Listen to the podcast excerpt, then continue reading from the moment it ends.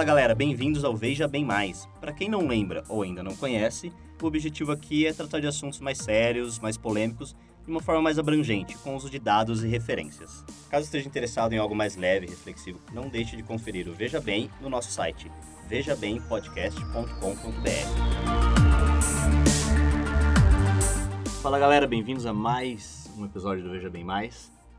E continuando um pouquinho aí o nosso papo depois do empreendedorismo aí, agora a gente vai focar um pouco em carreiras. É, o episódio hoje aí vai, vai ser focado nisso. Que bom, hein? Eu ia falar outra coisa, mas Começamos bem. falei que velho. Ah, e aí, vocês querem falar alguma coisa antes ou não? Eu Ó, eu tenho um pergunta. ponto aqui interessante de crédito pro VB. Né? É, que tem que ser considerado. Pra quem não sabe, agora no mês de agosto no Brasil é considerado, não sei no restante, mas dentro do catolic- catolicismo, o mês da vocação. Olha só. Olha, vê? Ó, Timing É, perfeito. que É, time, time mano. Essa gravação é em agosto, casa bem. Então, o Foi, foi ideia do Pedro esse episódio? Não, né? Quer dizer, foi uma evolução natural do, do, do, É. Do empreendedorismo. Sim. Mas foi, foi um fato que, pra casar aí já com o episódio, então o VB tem até. O VB une as coisas a nível É isso. metafísico e. Com o Material. catolicismo, a sua vocação é ser padre, esse é, mais certo. A gente, a, gente, a gente passou por todas as datas possíveis do ano e não fizemos episódio nenhum, mas nesse. a gente falou, não, esse a gente vai ter que Ponto fazer. de um. atenção pros próximos. Ponto de atenção para os próximos. É, a gente tá devendo aí. Mas enfim, né? Não vamos entrar nessa. Bom, então não, não vamos enrolar aí, vamos direto para a pergunta clássica quando a gente começa o episódio aqui, Uhum. que é, bom, por que falar sobre isso? Porque a gente escolheu esse tópico. É. Carreiras. Que é o drama de boa parte da população nossa brasileira hoje. Seus Brasileira não, final, mundial, dos 20, né? final dos 20, começo dos 30 ali, bate a crise. Eu achava, até eu pesquisar e descobrir que não se restringe nessa pequena faixa etária, não, cara. É. Só. Aí, não Os vamos. nossos ouvintes mais, mais velhos aí saberão que não é, É, é não é tão limitado, não. Na verdade, tem mais novos, né? Também, né? Sim. Então. Hoje, principalmente dependendo da demografia, tá pensando em carreira com 6 anos de idade já. Sim. Principalmente carreira de atleta, carreira de pianista, É, violinista, na verdade, tipo um, coisa. é, um tempo de vida útil menor, né? Podcaster, É, youtuber. Podcaster não, né? Porque você pesando 50 ou pesando 200 quilos, você consegue fazer. Não, né? Mas podcast é uma carreira? Pode ser. Hum, veja Hum, bem. Ó, veja ó, bem, hein? é. Veja bem. Associações de Em breve, em breve. coisas. Pro William é. Ele Breve já- pra mim é. Tem que ser para o Tem William, que é ser, senão. Por isso, doe no padrinho, por favor. É. Tá? Primeiro ponto do nosso episódio aqui, ó. A melhor carreira é aquela que vocês ajudam a fomentar no senhora. barra Veja Bem Podcast. Eu preciso, eu preciso alimentar meu cachorro, gente. É, Então, porque eu dou no padrinho. Se tivermos padrinhos, vamos ter uma carreira aqui, gente. A gente vai É. ser a prova viva. Pensou? Já pensou? Estamos no, no, no começo dessa, Estamos no começo dessa dessa. carreira. Três anos e carreira. meio no ar, já estamos no começo. No começo. Mas sempre é o começo. Sempre é o começo. O importante é começar. Como a gente disse lá no empreendedorismo. Isso. E a carreira é, vem do empreendedorismo também, aproveitar o gancho aí. É, porque ser empreendedor é um tipo de carreira, não é a carreira formal, não é a carreira hierárquica Uhum. necessariamente, mas é carreira no sentido que eu estava pensando bastante em que analogia usar para esse episódio de carreiras. Uhum. Como vocês escutaram lá no Justiça, lá no de Leis. É sempre bom ter uma analogia na manga para poder facilitar o, o- a análise do, do tema. No empreendedorismo a gente usa o relacionamento como analogia, de que em teoria é tudo lindo, maravilhoso, todo mundo quer ter uma, igual um próprio negócio. Até ter. É, até começar uma que não dá muito certo Não, não quero mais. e colocar tudo em dúvida. E carreira eu acho que. Bom, a minha analogia que eu achei melhor seria. Que nem é uma analogia inovadora assim, mas acho que casa bastante, que é o. É uma jornada, é uma estrada que tem quilômetro zero, um, dois, três, e Olha. não necessariamente termina. né, eu também, agora que você falou isso, a melhor definição que eu posso encontrar em uma palavra é caminho. Eu tinha, eu tinha uma visão que seria mais, tipo, a profissão em si, mas não. Inclusive, eu tracei um paralelo interessante. Que eu, vendo, na verdade, Dependendo do que você for falar, eu já vou te parar. né? como a gente falou de caminho, veja como um legado. A evolução do Hum, que antigamente poderia ser isso, chamado de sim, legado sim, sim. É o caminho traçado e por É. ser traçado. E nesses caminhos aí, igual pista, tem para o norte, sul, leste, Tem oeste. buraco, Buraco, É. tem umas lombadas. tem uns bichos mortos no caminho. bicho morto, tem gente pedindo carona aí no meio. É, e o empreendedorismo, nesse leque de carreiras aí, é um caminho. Uhum. E hoje vamos falar dos outros caminhos, não necessariamente de todos, É, porque, porque pelo amor é, de Deus. Aqui, ó, só para deixar claro para os ouvintes, estamos falando mais do que análise é, de, de mitos e é, de alguns estudos e pensadores que vamos compartilhar. Tem a nossa perspectiva também. Sim, Lembrando, somos, é, de modo geral, jovens profissionais. Nossa faixa etária aqui tem entre 25 e 30. É, então, vamos falar e representar essa perspectiva que obviamente é muito distinta de alguém que está ingressando agora no mercado, seus 15, 16 anos, ou de alguém que já está no mercado faz 30 anos e já está para se aposentar, ou talvez entrar na aposentadoria e continuar a carreira, ou começar uma nova carreira na aposentadoria. É, então, só para manter em mente de que se você aí que está em outros momentos da sua carreira, outras quilometragens já, ou menos ou mais, é, tomem esse episódio como um, um compartilhamento da perspectiva de onde estamos nesse momento, além do tudo mais do, bom, em termos de conteúdo externo que, que traremos aqui. Mas é, em primeira instância, falar sobre nossa experiência nessa jornada, nesse legado, não só do VB, mas também das outras experiências que tivemos. É, eu também acho interessante adicionar um ponto que, diferente de outras épocas hoje, dado o advento aí de toda, é, como eu posso dizer, revolução, entre aspas, tecnológica, a, esse desejo de carreira, esse tipo de coisa é mais palpável a todo, todo tipo de pessoa, desde a pessoa, digamos, que seja uma pessoa de pessoa mais leiga ou inclusive pessoas de rendas inferiores, que antigamente era uma perspectiva muito longe, né? Se parar pra pensar. Hoje, querendo ou não, você tem uma abertura maior, maior chance de oportunidade, então entendo eu que maior parte agora. Hoje tem já- escola técnica para infantil. Né? Três anos já pode começar a fazer programação. Não, já. Na verdade, o meu sobrinho, é, já, pra você ter ideia, isso já, pessoal, meu sobrinho, na, ele tem 4 anos de idade, já tem aula de, de informática, robótica, entre aspas, claro. falando. Robótica. Mas, Se chamava Power Rangers na minha O época. moleque vai- chegar em casa com Não, Power um Rangers Android. Tran- Transformers. mas, Transformers. mas só, pra você, só pra vocês terem ideia da diferença, né? Inclusive o impacto cultural por, em torno desse assunto. Sim, não porque falar de carreira, porque todo mundo fala disso É. sempre. E o drama da maior parte, né? É. Da juventude de hoje também. Beleza, então agora que a gente. Sou a favor ou contra? Eu sou contra. Eu sou contra. O William é contra a carreira. Na carreira, de carreira. Olha lá, carreira que você quer. Ah, agora que a gente definiu isso. Ah, Mas deixa eu colocar só um ponto adicional aí. Eu tô lendo nas notas aqui, eu acho bem importante. É uma das bases pro episódio, que além da nossa perspectiva, é, eu tô usando dois grandes escritores, estudio... não, não diria estudiosos, mas pensadores na área de carreiras, que um, a gente falou dele no empreendedorismo, que é o Reid Rothman, Uhum. que é o fundador do LinkedIn e um dos cofundadores do PayPal. Ele foi a base para a expansão do, do seu negócio, que foi a segunda parte do App Empreendedorismo. E ele escreveu um livro chamado é, The Startup of You, ou a Startup de Você, no qual ele foca na carreira, em como desenvolver a carreira, no que investir, no que prestar atenção.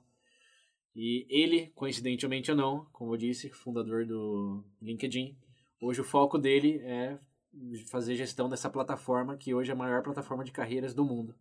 Mais de sei, 10 milhões de pessoas cadastradas, com foco na carreira. O LinkedIn é a rede sociais das carreiras. É, então ele escreveu esse livro, link nas referências, que eu vou usar como base, além de um outro. é, esse já é um pouco mais específico, é um filósofo inglês, que trabalha. A gente já citou ele na, no VB14, Altruísmo. Ele fala do altruísmo efetivo. Mas nesse livro dele, que eu li lá atrás para esse episódio VB14, um dos melhores que eu acho que a gente já fez, quem não conferiu ainda, clica lá no link. Aí ele tem um capítulo e ele fala da importância de escolher a carreira. Porque a gente fala ah, altruísmo efetivo, o que, que faz ser Uhum.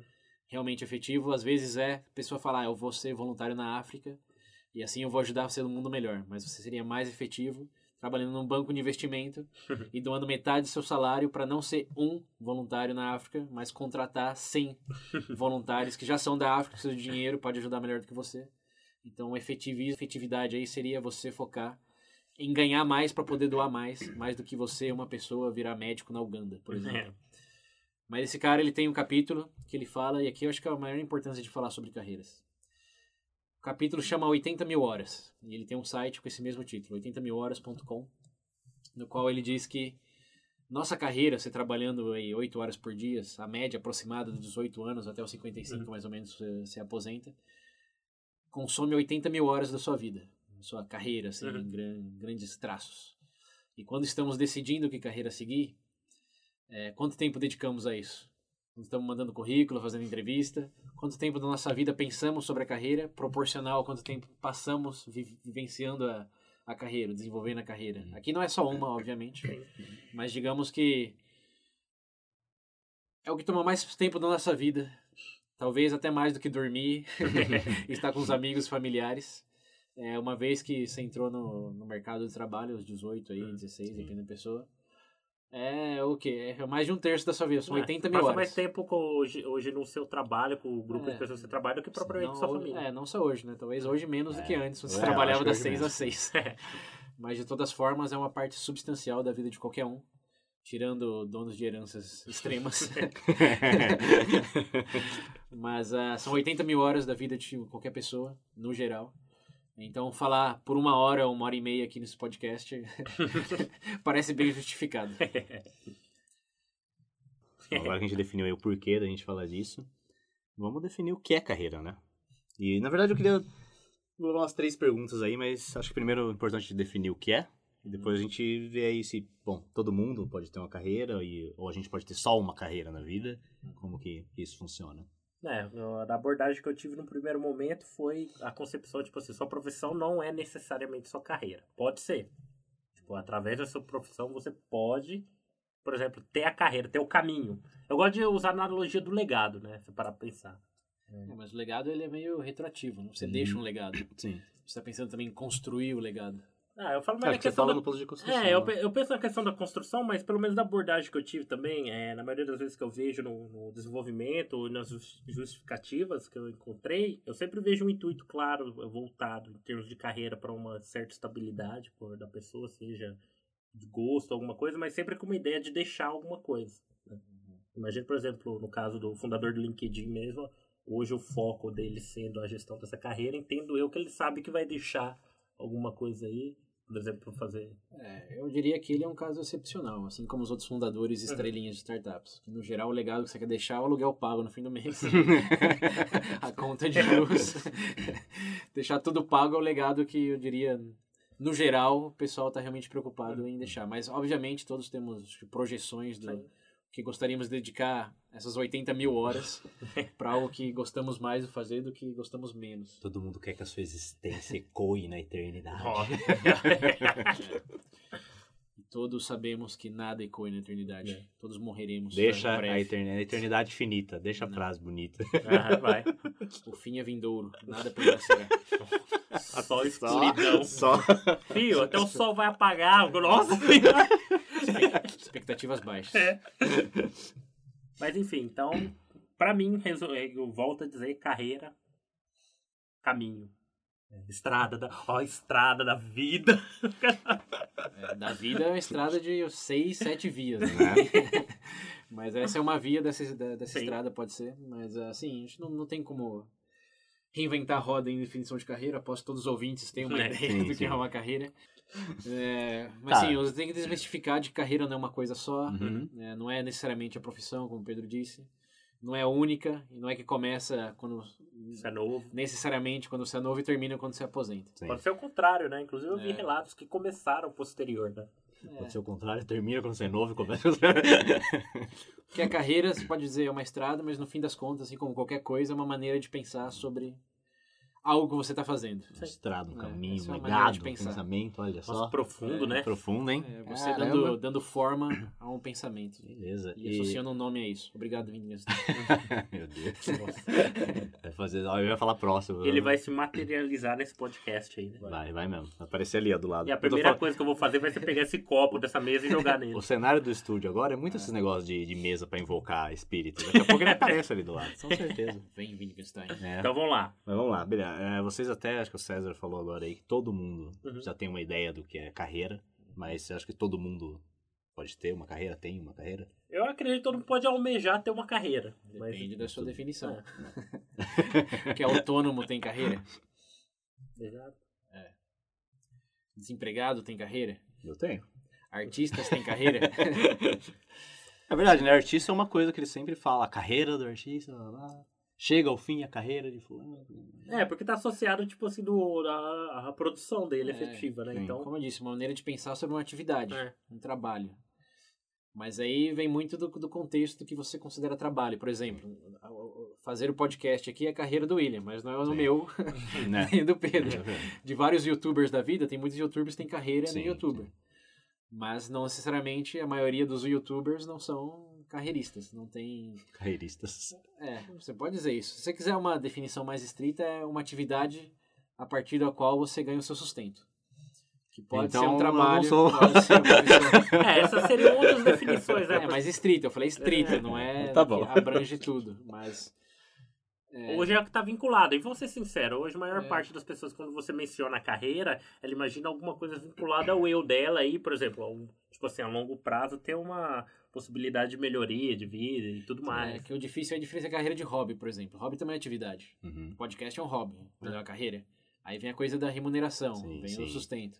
Mas um artista, por exemplo, pode ser que ele já nem precise do dinheiro, já nem viva do dinheiro, já faça tudo grátis. Como a gente disse lá no Mentiras Necessárias. faça só por amor. Né? Depois que você tem tudo, o amor é, o mais fácil, É, né? Fazer tudo por amor. Boa. Mas ainda assim ele deixa a carreira quando ele o quê? Ele deixa de produzir, não quando Uhum. ele deixa de ganhar. Sim. Então a carreira está associada realmente à atividade e à remuneração, mas aí vai do contexto onde cada um define isso. Uhum. De novo, volta aquela sua definição de como pensar dentro do escopo que você está analisando. Mas o autônomo pode ter carreira autônoma, né? Carreira vira quase que um prefixo. É, na verdade, Artista tem carreira? Carreira artística. Sim, é. É, autônomo tem carreira? Carreira autônoma. Mas é aí. Desempregado tem carreira? Carreira de busca de emprego.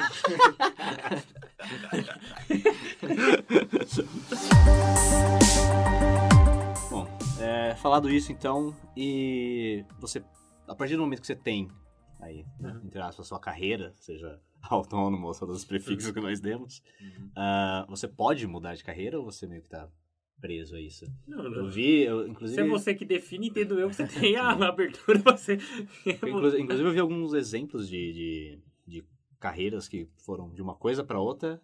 E hoje em É, dia... mas grande, assim, acho que o contexto aí que a gente quer abordar que também, ó, ouvintes, não estamos subjugando ninguém aqui. Uhum. Sabemos que vocês sabem que não dá pra ter uma carreira só na vida. A intenção dessa pergunta é desmistificar que carreira é, o, é uma coisa só e se pensa nela de uma só maneira, como era antigamente que você entrava como hum, estagiário numa empresa e a carreira era você subindo degrau a degrau ali dentro daquela Uhum. daquela indústria, dentro daquela empresa Uhum, e aposentava nessa. Essa era a carreira. Subir os degraus de cada empresa naquela, naquele ofício sim. e mudar era uma, um sinal de falha. Né? Se, se mudasse de carreira é porque você fez algo muito errado, Tinha que costumava zerar e ser começar de Não, novo. mas às vezes nem... Porque, por exemplo, teve um... antigamente. Ah, antigamente, perdão. Antigamente essa era a definição de carreira. A, ideia era você entrar lá numa montadora, tipo uma Ford da vida, É, você sair da operação e é, ir pra diretoria. ir pra diretoria, mas sempre ali. Você tem 25 anos, 30 anos de casa. E mudar de carreira ali era sempre visto como você não fez algo bem ou não, Uhum. não te valorizaram o suficiente. sem- era, tinha uma conotação negativa de mudar de carreira. Sim.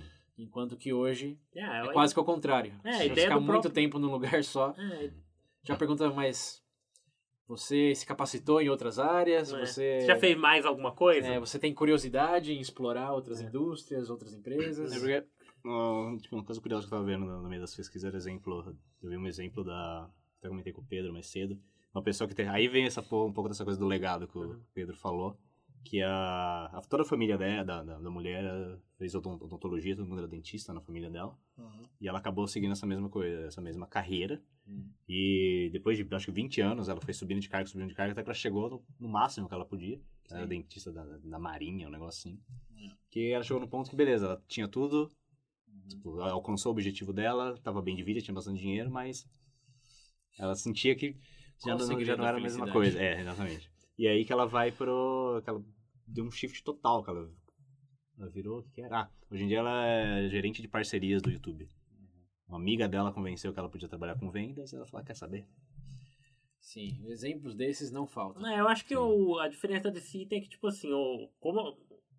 Se você pensar for algo por nível. Primeiro nível, é, normalmente todo mundo associa carreira a uma remuneração financeira, estabilidade Uhum. financeira.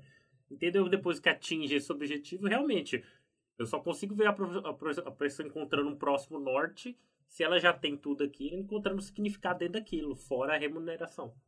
Mas aí já É, estamos Já é uma outra coisa. avançando no assunto para elementos de uma carreira. É. A pergunta do William, se dá para ter uma carreira? A resposta é obviamente que não. Não. Mas o Tá. ponto interessante de refletir aqui é o como o nosso contexto hoje valoriza, na minha percepção, ter várias carreiras mais do que ter uma carreira. Obviamente tem aquela do médico, tem o dentista que É, uma coisa é você ser acadêmico, tá estudando É. filosofia e falar, pô, não, comecei a estudar filosofia, meu foco e tal, mas se você quiser eu te faço um hambúrguer pra você também.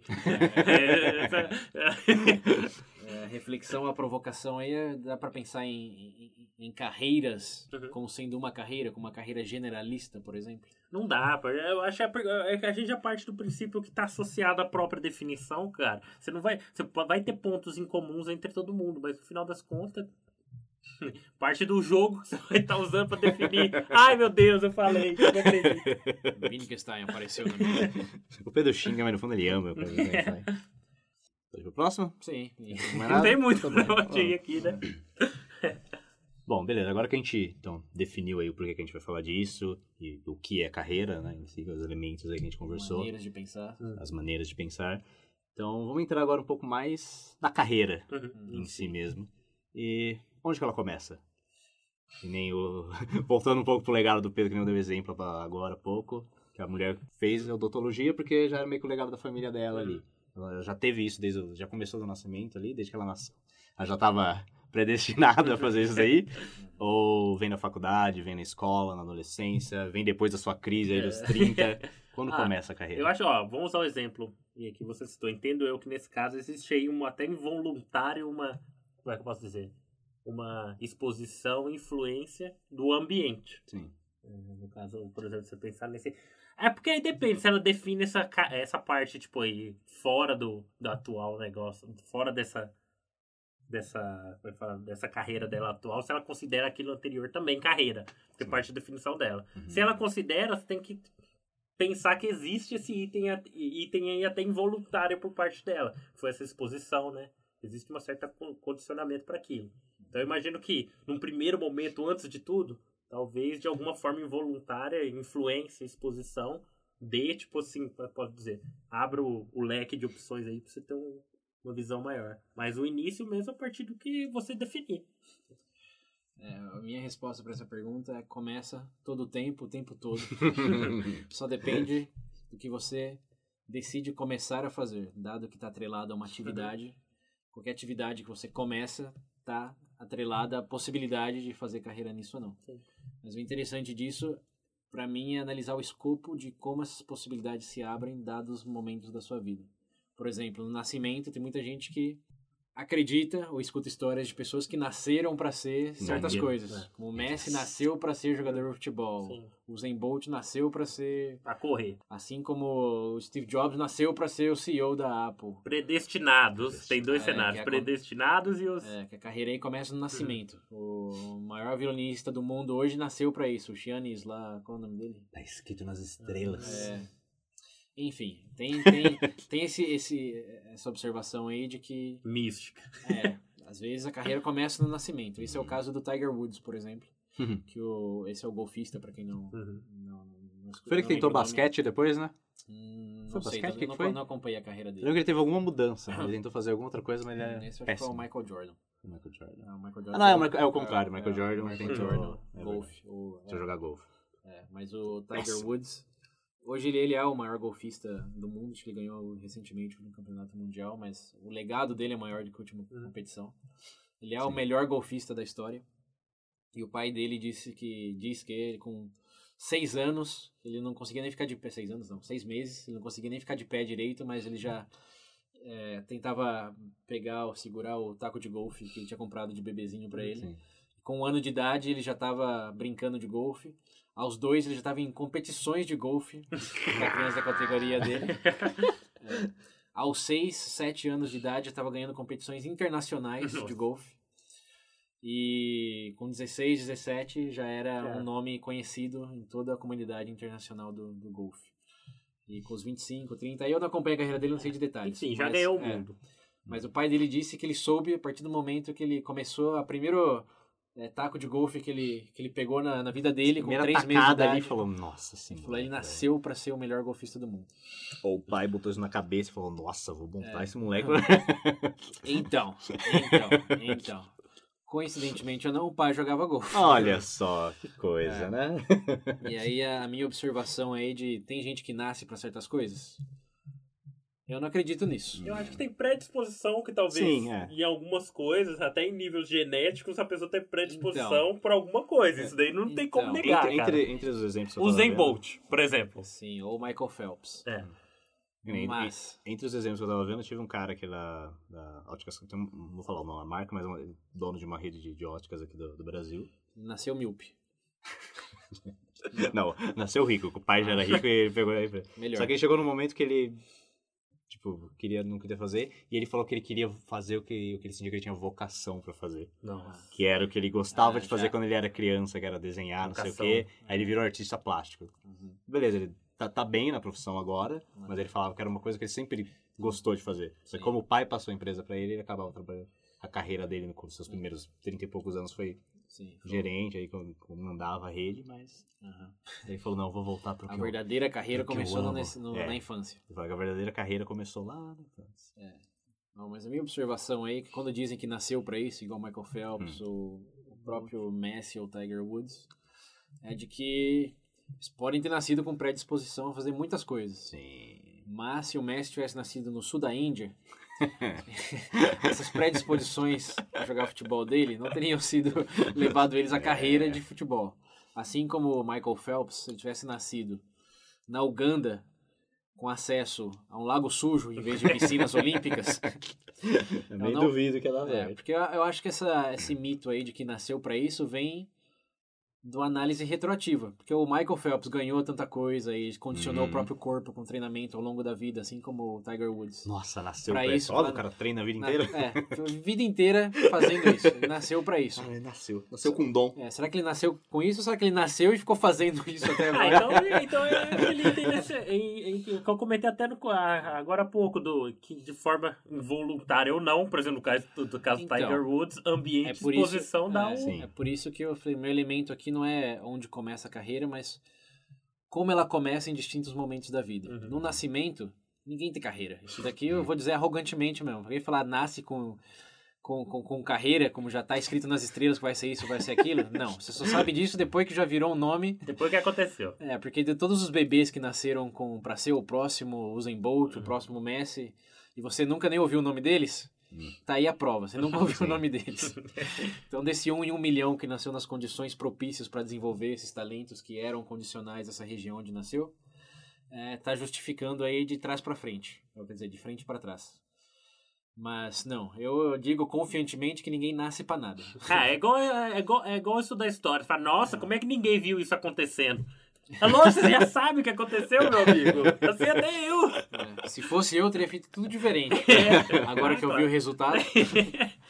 É, mas enfim, nesse no nascimento, acho que carreira é zero. Realmente, Uhum. eu sou fã da teoria da tábula rasa, que se tem predisposições genéticas, lá lá lá, Sim. mas o que ativa essas, esses talentos aí eh, que estão dor- dormentes. Uhum. Influência, ambiente, é, o que, local. o que define se vai ser um jogador de cricket ou um jogador de futebol tem mais a ver com onde você nasceu do que com que Sim. genes você nasceu. É, e, por exemplo, você falar, ah, o cara, eu acho que esse cara vai ser jockey. Ele tiver 1,80, né? É, tanto porque se falar que nasceu com, não sei, 15 quilos, falar, ah, esse daqui vai ser lutador de sumô. Mas você tá na, na região amazônica brasileira, eu garanto que pra ser lutador de sumô ele não nasceu, não. Não digo que é impossível, mas as chances, né? É, Mas aí, continuando a, a linha do tempo, é, na infância, acho que aí já começa já um tracejar de mais possibilidade de começar a carreira, que é quando os pais já seguindo nessa mesma linha, dão um piano para você treinar, um Uhum. violino. Aí é a carreira mais artística ou ah, é, atlética. Que aí dá o material que você precisa para treinar e começa a se condicionar naquele sentido. E aí pode ser que a carreira realmente comece, porque o, na China tem, na China não, na Ásia tem o termo de Tiger Moms ou Tiger Parents, Uhum. Que é quando eles realmente, com dois anos, já começam a colocar, Sim. a treinar piano, Ah. saxofone. Que não sabe nem falar vai ser, o, direito. é, vai ser o melhor do mundo nisso. Aí começa a carreira, com dois anos. Um ano e meio de idade, começa a carreira. E suicida aos 18. É. aí termina a carreira. Olha o legado aí. Olha o legado aí que os pais deixaram, que maravilhoso. Mas se sim ou se não, aí realmente diferente do nascimento, acho que aí pode começar a carreira efetivamente com o apoio, o direcionamento, melhor dito, dos pais. Pode começar a carreira, pode começar. Na maioria das pessoas, não. Você tá só brincando só. É. Criança pega uma, chuta uma bola com 3 anos e fala, "Ah, meu Deus, ele vai ser jogador. Vai sim. Vai sim. Mas aí é uma, é uma possibilidade. Acho que o leque ele vai se abrindo à medida que a idade Sim, avança. sim, sim, Até porque as experiências geram as possibilidades. Mas Se Não você ensina. aí tá achando ainda que você, não, eu nasci pra isso, meu filho nasceu pra isso, vai lá, volta e escuta o livre-arbítrio que a gente É, na verdade, para pensar, você nasce numa tribo isolada, digamos, indígena, você acha que seu filho vai se- querer cursar ciências da computação? Então, é que agora vem uma parte interessante. Se querer, também não queremos nada quando nascemos. Só Sim. comer, chorar. É, e- exato. É. Esse é o ponto. Então, e agora o, o querer, eu acho que vem aqui nessa próxima fase da vida, que é. Quer dizer, não é, é com- bem começa aí, mas não é onde realmente consolida. Você começa na, na, Que é na então, escola. É, assim. na Uhum. escola. O ensino, como que diz? Médio. Fundamental? Não. Fundamental Não, médio. fundamental. É, o fundamental Infantil, médio fundamental, É, médio, fundamental médio. superior. é onde começa o papo de vocação, é onde Uhum. começa o, o estreitar de interesses, onde você começa a dizer, ah, eu prefiro matemática do que artes, Uhum. ou prefiro educação física do que física, Uhum. 99% dos alunos. e aí começa a meio que direcionar possibilidades de carreira eleitas pela pessoa mais do que pelos pais. Embora também esteja atrelado, porque seu pai te coloca na escola privada. É. Uhum. Você cujo tem robótica, por é, Você exemplo? tem robótica. e você querer ser um mecatrônica vai ser realmente mais surpreendente do que quem está estudando no. Não sei, na escolinha lá no, no meio do rio em Belém do Pará. e de repente, Leme. é, de repente descobre que quer estudar física quântica. Uhum. Fala, é, é, as, É, pro- as é. curvas de probabilidades mudam aí. É que é verdade, então, essa propriamente a ideia nasce a partir do momento que você começa a tomar consciência do seu próprio gosto, pro seu, do seu próprio. de você mesmo, né? Sim.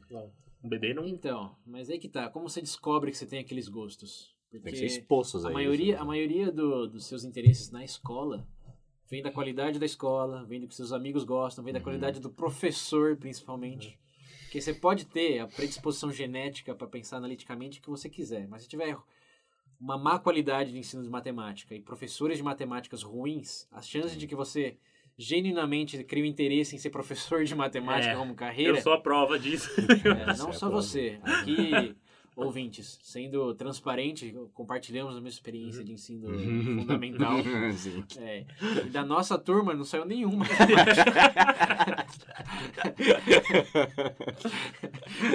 Nenhum físico É, da nossa ninguém. turma. Nossa É. Então você vai falar de que nós escolhemos os nossos interesses e paixões baseado no que tínhamos é, o maiores gostos na É. escola? Não, o Não. gosto vinha do professor. Eu passei a gostar muito de português por uma professora que foi muito influente para mim. Uhum. É, vocês, acho que, não sei se desenvolveram alguma predisposição em particular, mas o... É, minha professora, professora de português, nossa, no É, caso, foi, é. a- foi uma das coisas que me incentivou a começar a escrever também. Sim, então, é influência, ó, professores nos escutando, ou filhos de professores. É, parabéns primeiro pelo, por estar nessa jornada que... Agora, é, isso é, é engraçado mesmo, porque, por exemplo, eu dei o exemplo de matemática. Uhum. Num certo período da minha vida, eu, eu gostava, realmente gostava de Você matemática. conseguiu fazer as contas demais. Até a gente ter uma certa professora Sim. que, né, não desenvolvia muito bem a coisa. Aí dali pra frente foi... Aí, o William, a partir do momento que começou a colocar letra, a gente gostar. Começou a misturar os Y ali, o X, não deu, não deu. Acho o X, eu só sabia que era 2 mais 2. X é de português. O que você tá falando que você tá misturando as Onde matérias? está X? No alfabeto. Aqui. Ah, X, mas é, eu acho que o... Antes do Y. A parte, a parte engraçada de- disso tudo que a gente tá falando, se você parar pra ver, não é algo de verdade que não parece tão, tipo assim, extraordinário de de estar se falando aqui pra quem escuta, né? Acho que não tipo assim, Sim, tipo assim, você parando pra pensar e analisar, de- talvez eu, um pouco fora do que você já tem em mente, você consegue entender isso. Eu acho que é um cenário comum pra todo sim, mundo. Sim, sim. Mas é por isso que tá no Mas, bebê. mas não é, mas não é É. tão consciente ao ponto de se perguntar onde começou sua carreira. Uhum, a maioria vai exato. dizer, ah, porque eu gostava mais disso na escola, menos daquilo. E que, por que, que você gostava disso? Falar, ah, porque eu sou assim, eu sou uma pessoa mais analítica, eu sou uma pessoa que pode ter um fundo de verdade, porque tem os introvertidos, tem os extrovertidos. Mas ao mesmo tempo eu digo que é balela, que você teve no mínimo um bom professor, ou um bom círculo social que te, te validava naquele, naquela, naquela busca por mais conhecimento nessa área, ou exposição a pessoas que valorizavam isso.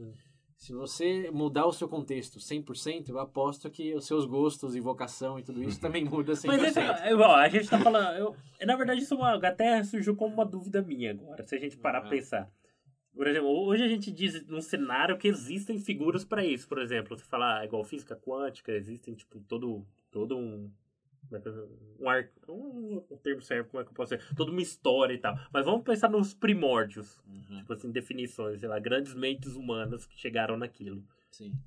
É um cenário totalmente oposto. Primeiro porque não existia essa. Como é que eu posso dizer?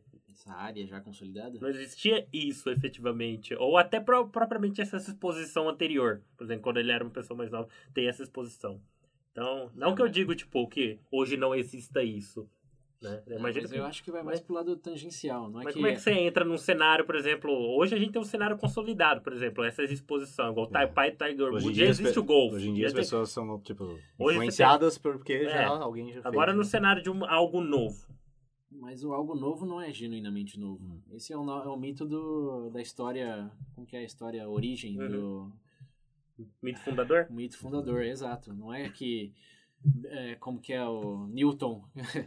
o Não havia Isaac nada. Newton. é, porque não tinha um, Isaac Newton para ele olhar e não tinha essa referência. Ele era bom em matemática. Uhum. Ele tinha excelentes Euclides. Ele Uhum. era fã de muitos matemáticos que ele usou como base para aplicar em áreas de ciências naturais. E aí passou a ser a referência em física. Assim como Einstein não nasceu tendo Einstein como referência Uhum. Mas ele era muito habilidoso na matemática. Isso do que ele era, era ruim em matemática, ouvintes. Já ouvi esse mito aí, de que Einstein reprovou em matemática, isso é, é balela. É balela. Então, Ele era quando... sempre- Ah, não. sempre foi o Ele era péssimo na escola. Ah, eu também eram horríveis. Não, ele era horrível. Ah, eu também sou, sou igual. Não, você não é. Não, não. Esse eu tenho que falar. Você não é igual. Você é só burro mesmo, é isso que você é. É, o- Mas eu acho que o seu ponto mais pertinente aí é aqui, ó. Ninguém nasceu pra ser youtuber. É, exatamente, exatamente. Ninguém nasceu faz o quê? Se 10 anos pra ser podcaster. Uhum. Ninguém nasceu pra ser engenheiro da computação na década de 60, na década de 50, quando isso estava sendo inventado. É, mas, como ninguém nasceu pra nada, na medida que vai tendo essas predisposições, em bem menor instância, em maior instância, vai tendo essa exposição a, ao círculo social, professores. Porque ó, mesmo quem é o Silicon Valley lá, a gente Uhum. falou no, no empreendedorismo de que tinha muito isso de ah, o Zuckerberg, o Abandonou- Bill Gates. Abandonou a faculdade. É, Vai lá, Mas- abandona o seu. Esse é o segredo. é, mas onde é que eles estavam? Estavam em Silicon Valley. Eles estavam rodeados de gente fazendo isso, já sentiu o valor disso. O pai do Bill Gates, por exemplo, o pai dele deu o primeiro computador, placa de computador para ele. E tinha na garagem. Ele ia lá mexer de curioso, mas tinha na garagem. Se o pai do Bill Gates não tivesse placa de computação na garagem, que Bill Gates? Você? Bill quem? Então, a, aí, da, da- voltando lá para o raciocínio de que as possibilidades se desenham à medida que você vai crescendo, no ensino fundamental, os professores, o círculo social e a escolaridade É da o primeiro escola filtro. têm um papel importantíssimo em começar o esboço daquilo que chamamos de vocação, Uhum. que é aquilo que você sente que Vocare, ó. E você- Chamado. é, você tá, tá escolhendo, Uhum. embora not really. Mas é aí que muitas pessoas vão dizer onde começou a sua carreira. Ah, começou quando desenvolveu interesse por matemática na escola. Uhum. Começou quando desenvolveu interesse pela literatura na escola. Quando ganhei meu primeiro violão. É, é, é. E. Ok, aí eu vejo como se pode começar a carreira? Pode. Mas é mais uma questão de começou o interesse que você vai afunilando, até por questões de. Ninguém consegue fazer tudo sempre. Então, dado todos esses contextos limitantes, círculo social, professores, etc., você vai acabar focando em um e o outro e aí pode deslanchar no que seria uma carreira. Ah, então, em resumo, desculpa, não vai aparecer a sua ideia. Se você estiver no meio do nada, vai Não. aparecer com o estralo de dedo. Vai ser efetivamente. É, mas aí, aí, aí vem o ponto mais interessante, que é o do, da faculdade, do ensino médio já, tira saindo do fundamental, Uhum. que é onde acho que, no geral, todos entendemos que é onde começa uma carreira. Talvez não a carreira, mas começa carreiras. É, na verdade, efetivamente, ali você já tem um momento onde a pessoa tá, é, principalmente nessa idade, que você já tem uma concepção, tipo assim, do que efetivamente é. Vai, eu vou dizer aqui exageradamente, mas o que seria a vida, entre aspas. Tem um assim. preparo básico, É. não vai sair mordendo ninguém, Exato. sabe fazer Sabe- contas básicas. Sabe pedir por favor. Mordendo ninguém. Moleque Mas de é. 15 Então, anos louco efetivamente, ali, ali é, você tem o que eles chamam lá de, em inglês, é common ground pra todo mundo. né? É, tem Então você tem ali um... senso comum. Senso comum. Em teoria, você deveria ter um pouco é. mais de senso comum ao sair do ensino fundamental médio do Uhum. que... Imagino sem também ele. que o compilado já de experiências, tanto do que você É. mencionou mais, as suas Mas experiências aí- profissionais, já, já cria um perfil ali, por assim dizer. Então, cria... Aí, aí A que vem, aí vem o pulo do gato. Aqui vem o elemento veja bem. O primeiro grande elemento veja Hum. bem na minha perspectiva desse episódio. Que é o quê? Você viveu 16, 17, até 18 anos ali naquele círculo, naquele contexto de escola, família, amigos. E de repente você tem que decidir um foco na faculdade. Vai passar 4 ou 5 anos estudando isso. Uhum. Como você faz essa escolha? Quando você começa a sua carreira, dado que dos 18 anos que você viveu até agora, só oito deles foram produtivos em termos de desenvolver interesse de maneira realmente me- metódica, vai. Porque até os 10 tá brincando. Sim. tirando essas opções aí de Tiger Woods e Lin Shin, violinista, não sei o que, não, não tem. Uhum. É, nem- não sabe de nada. Você vai fazer o quê? Mas no Vai- ensino, é quando você tá no ensino médio ali, É, já por isso- 15, por isso que- 16, que... Então, por isso que Não administração, administração e psicologia são tão, tão ativas, porque abrange um pouco de tudo. É, na verdade, agora que você falou isso, tem um fato interessante aqui. No Brasil, os maiores cursos, por exemplo, a nível superior, é justamente psicologia E administração. administração, seguido por direito. É, porque ninguém. Porque assim, é que hoje também isso muda, porque antes tinha toda aquela. Né, ser advogado, tem que ser É. médico, etc.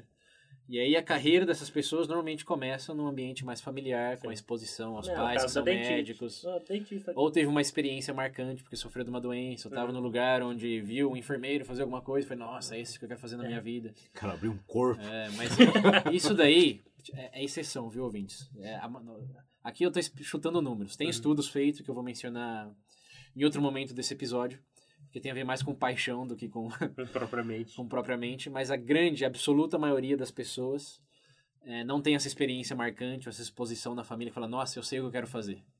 A maioria não sabe e tem que decidir ali no ensino médio para fazer uma faculdade ou um curso técnico. E o que tem de, de experiência é, o, é o que, é aquilo ali, a qualidade dos professores, a qualidade da escola. E normalmente começa a carreira baseado nessas constrições.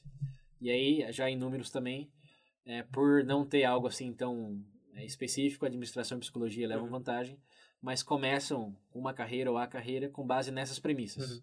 Não é por habilidade diferenciada, não é por gosto é, unicamente, individualmente escolhido por vocês, é por condição, por as condições que te levaram a esse momento, você tem que falar eu gosto um pouco mais disso do que, te- do É. que aquilo, então eu vou apostar aqui. Então, o resumo seria um compilado aí, pra você te dar o pontapé inicial, um compilado de experiências É, suas. mas aí, aí, aí é a questão. A carreira começa aí? Muita gente vai dizer que sim. Você decidiu a faculdade e começou a sua carreira. Eu lembro quando eu decidi a Acho que faculdade não, que eu porque queria a gente, fazer. vai cair, a gente vai cair justamente no ponto inicial da É, própria questão de definição. Mas é, mas é, é, o- é o elemento, veja bem, do, do episódio, que não é. For, tradicionalmente dá para se pensar nisso. A Sim. carreira começa quando você escolhe a faculdade, termina o ensino médio, embora todos sa- sabemos, principalmente hoje, que dá para mudar e Sim, lá, lá, lá.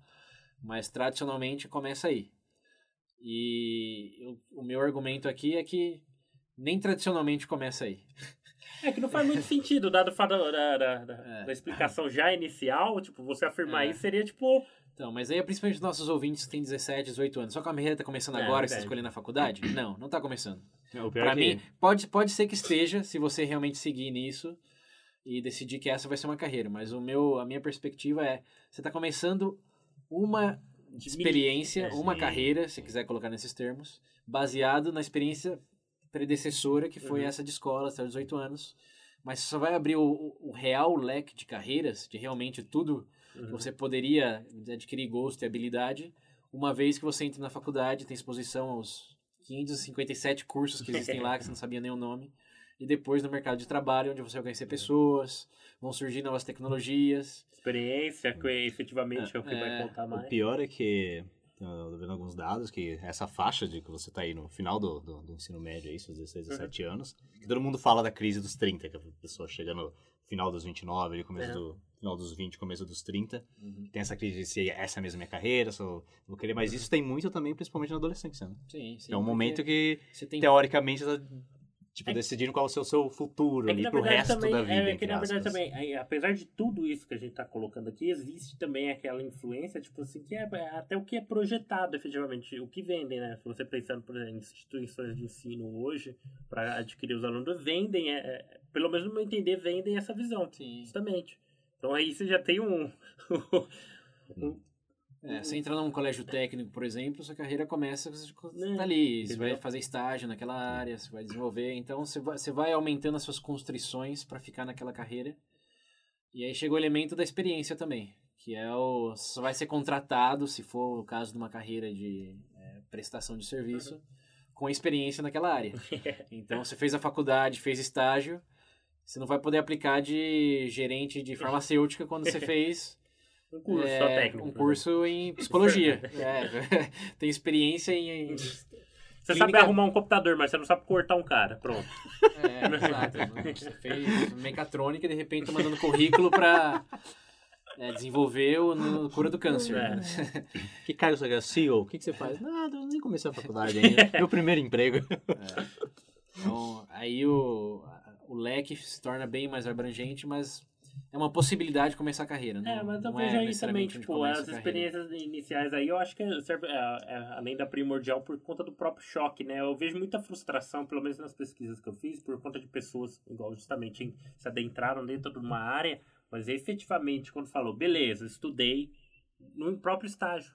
Tipo, Uhum. assim, taxa de desistência de estágio, quantidade de pessoas que tem, cara, é muito grande. E, Sim. efetivamente, a partir do momento que você tem experiência, vai, real, por assim Sim, dizer, da sim. coisa, acaba, né? O, É. A sua imagem assim, Sim. o cara vem com uma marreta e dá bem no meio. O grande problema é que você tem, ó, você está decidindo 80 mil horas, que é a Uhum. carreira, baseado nas 10 mil que você viveu. e dessas 10 mil, só as últimas 5 deu, deu para realmente pensar, analisar, estar consciente do, do que você gostava ou não e se direcionar naquilo.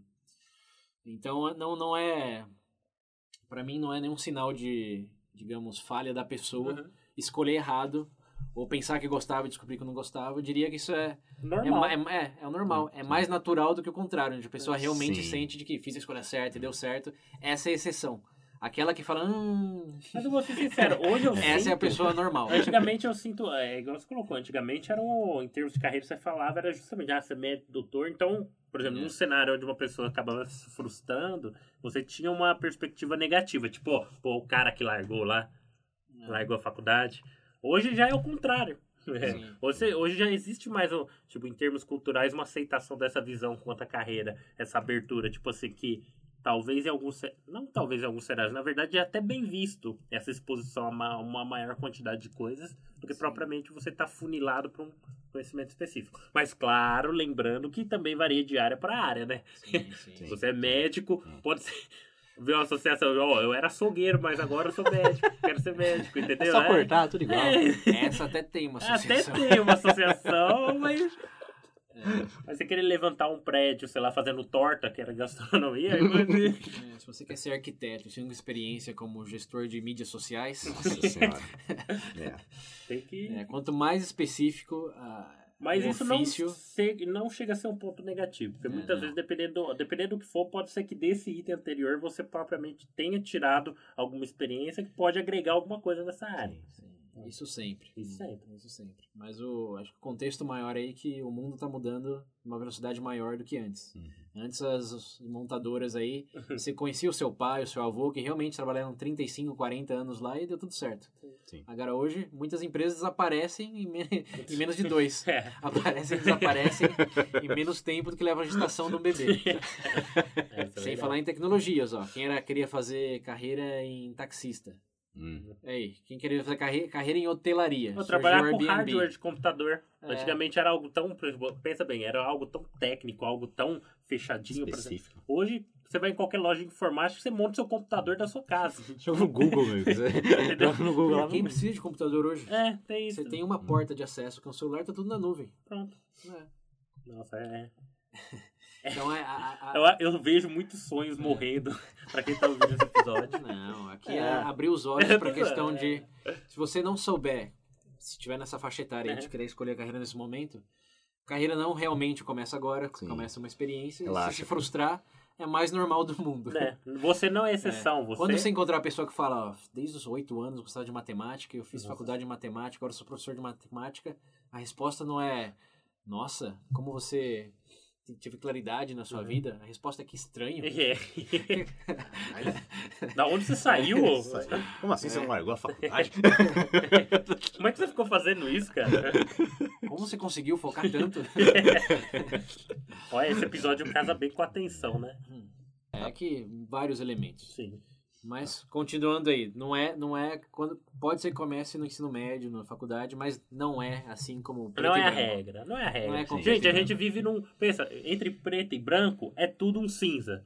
É, mas o leque vai abrindo, uma vez você passa da faculdade, tem Sim. o primeiro estágio, tem o primeiro emprego, e aí que começa, o primeiro cargo oficial começa a carreira. Porque Hum. você pode formar em, por exemplo, engenharia e começar como analista no banco. Uhum. Essa é uma das coisas mais clichês que existem hoje em dia. Sim. Formar em engenharia e começar na indústria financeira. Aí começa a carreira? Pode ser, mas também não é Regra. necessariamente porque, um, você não sabe se vai gostar da indústria financeira, Sim. sabe que o salário é bom, isso eu É. tenho certeza. Mas se você vai ser é, feliz na prática, vai enxergar oportunidades de querer faz- refazer aquilo por 80 mil horas da sua vida, Olha, que tanto pensar. é algo que você vai descobrir fazendo. E é, de novo, aí é mais normal você desistir no meio do caminho do que continuar nele. Oh, não, tô pagando, agora eu tenho que ir até o fim. Aquela série É, que você. Eu já ouvi muito Que disso. o- Verdade, eu já ouvi muito disso, né? Ainda mais falando de ensino superior, pra quem começa uma faculdade, eu escuto muito de, putz, mas eu comecei, eu preciso terminar isso. Você não precisa nada, né? Se você pensar em benefícios estritamente materiais, pode ser que Sim. venha algo bom, né? Porque Sim. querendo ou não, o diploma sempre vai pesar no seu currículo. É, mas aí vamos chegar no ponto do que faz uma carreira de sucesso, É. no, no que focar numa carreira seja exitosa. Então, Calma que isso aí é o Aqui, próximo. é, o, ponto, o ponto aqui é só onde começa a carreira, voltando lá ao comecinho.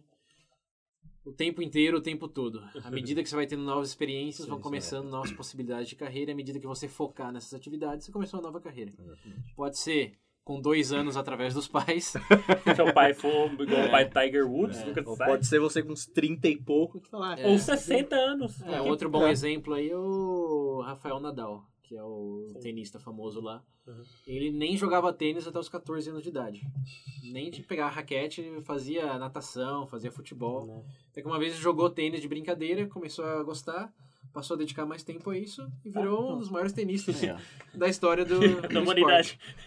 É, mas ele não nasceu pra isso. Ele simplesmente ficou entediado com as outras coisas que ele tava fazendo. Deixa eu tentar isso aqui, vai. É, É. e o fez bem. só, falando. É. Então aí fica a observação. Tem, dá pra começar sempre, mas precisa começar ali? Não. Beleza. Ah, muito Bom. reconfortante isso. Sua carreira não começou ainda, Pedro. É, Nossa relaxa, cara. Sua real carreira. Relaxa. Eu vou virar barão das drogas. Você vai virar o youtuber team, filho. Nossa senhora! Influencer no Instagram. Influencer no Instagram. Pagando bem que mal tem. Aí, ó, carreira de sucesso. Aí, ó. Será que não tem Carreira mal nenhum mesmo? Ah, tem. Pensa eu. Pensa eu, ó. Veja bem. Pensa eu como influenciador digital. O pessoal, o pessoal Já vai gostar. é, já. É, já é, cara. Next. Ó, quem, quem quiser segue, segue o Pedro também no Instagram. lá, É tá? verdade. É. Entra, entra no Instagram do, do Veja Bem, que agora a gente tem um Instagram lá. É, é verdade. Aí você vai lá, vai lá nas pessoas que, que, que a gente, que o perfil tá seguindo, vai estar o Pedro lá, segue ele. Vocês vão PH gostar. Marciano, pode Aí vai procurar. estar lá.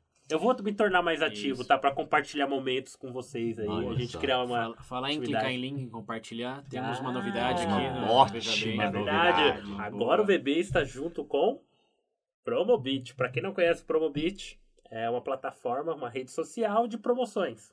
Nesse caso específico, a Promobit oferece um catálogo enorme, que é realizado, na verdade, indicado por outros usuários, mas o Promobit conta com uma equipe especializada para fazer todo o filtro dessas promoções. Equipe de humanos. É, pessoas exatamente. que estão clicando nos links. É, não é automatizado. Então, se lá eles oferecem a segurança de você clicar numa promoção e realmente ir para uma página que existe e uma promoção que é real. Não é Black Fraud, não é uma página russa pedindo o seu cartão de Você crédito. não vai acabar com o, spy, o spyware, não se preocupe. E detalhe, né? Já tem mais de 700 mil usuários. Nossa senhora, gente. É uma rede que está crescendo, compartilhar a promoção, que quem não quer comprar algo em promoção. É, E eles têm dois, além desse diferencial de ter a gestão feita por humanos que averiguam a, a procedência da promoção e do anunciante, também tem a lista de desejos, que é um elemento que eu particularmente achei bem interessante. Ah, tá bom, hein? Principalmente que agora o Natal sendo o próximo grande feriado por vir. É, se você quer comprar alguma coisa, mas não nesse momento, se, ou você não enche uma promoção naquele, naquele item nesse momento, você pode cadastrar lá e registrar o item. E assim que surgir uma promoção, você recebe uma notificação. Aí você avalia se a promoção tá boa, se tá ruim, se quer deixar pra esperar outras. Ah, não, vamos esperar um pouquinho mais. Ah, na verdade, você tem uma abertura pra acompanhar em tempo real, né? Olha que maravilha. Sim, Você quer? sim. É, então vocês estão planejando já o presente de Natal, já coloca lá. Podem comprar com, sei, 30, 40, Um presente, 50 Ó, né? e por Se desconto. você favor, quer comprar gente. alguma coisa pra você aí, Só- eu mesmo já vou fazer minha lista. Ó, gente, por favor, só pedindo aqui, que a partir do momento que for fazer o acesso no Promobit, acessem pelo nosso link, tá bom? Nosso Exatamente. link nas referências, a barra Veja Bem. Nosso link vai estar em todo lugar. Isso. Como eu, como eu disse ter- lá, quem quiser apoiar a gente aí, não, não pode apoiar pelo padrinho, por exemplo. Isso aqui é uma forma, uma forma Isso, legal de ajudar a gente. Não são padrinhos ou madrinhas ainda. Dá tempo, é possível. O link do padrinho também está na descrição desse episódio. Além do conteúdo exclusivo, vocês terão acesso a um grupo do WhatsApp, onde Grupo também WhatsApp. compartilhamos esse tipo de novidades. Os episódios especiais, claro. É, Isso. exatamente. Só benefícios. Só benefícios. Mas se ainda não for o momento, você está esperando aquela promoção do É. padrinho. Tem, sobrar, é, dá para ajudar clicando ali no link do Promete. Não é só nos ajudar, é ajudar a sua própria gestão financeira É, também, sim. porque É, É, pagar quem não menos... quer promoção, gente, por favor, É. né? Quem não quer pagar menos? né? É, exatamente. é isso Então aí, é isso aí. galera. Promobit, valeu pelo apoio. O link, o link vai estar aí na descrição. É, ouvintes, confiram lá que vale a pena. Isso aí.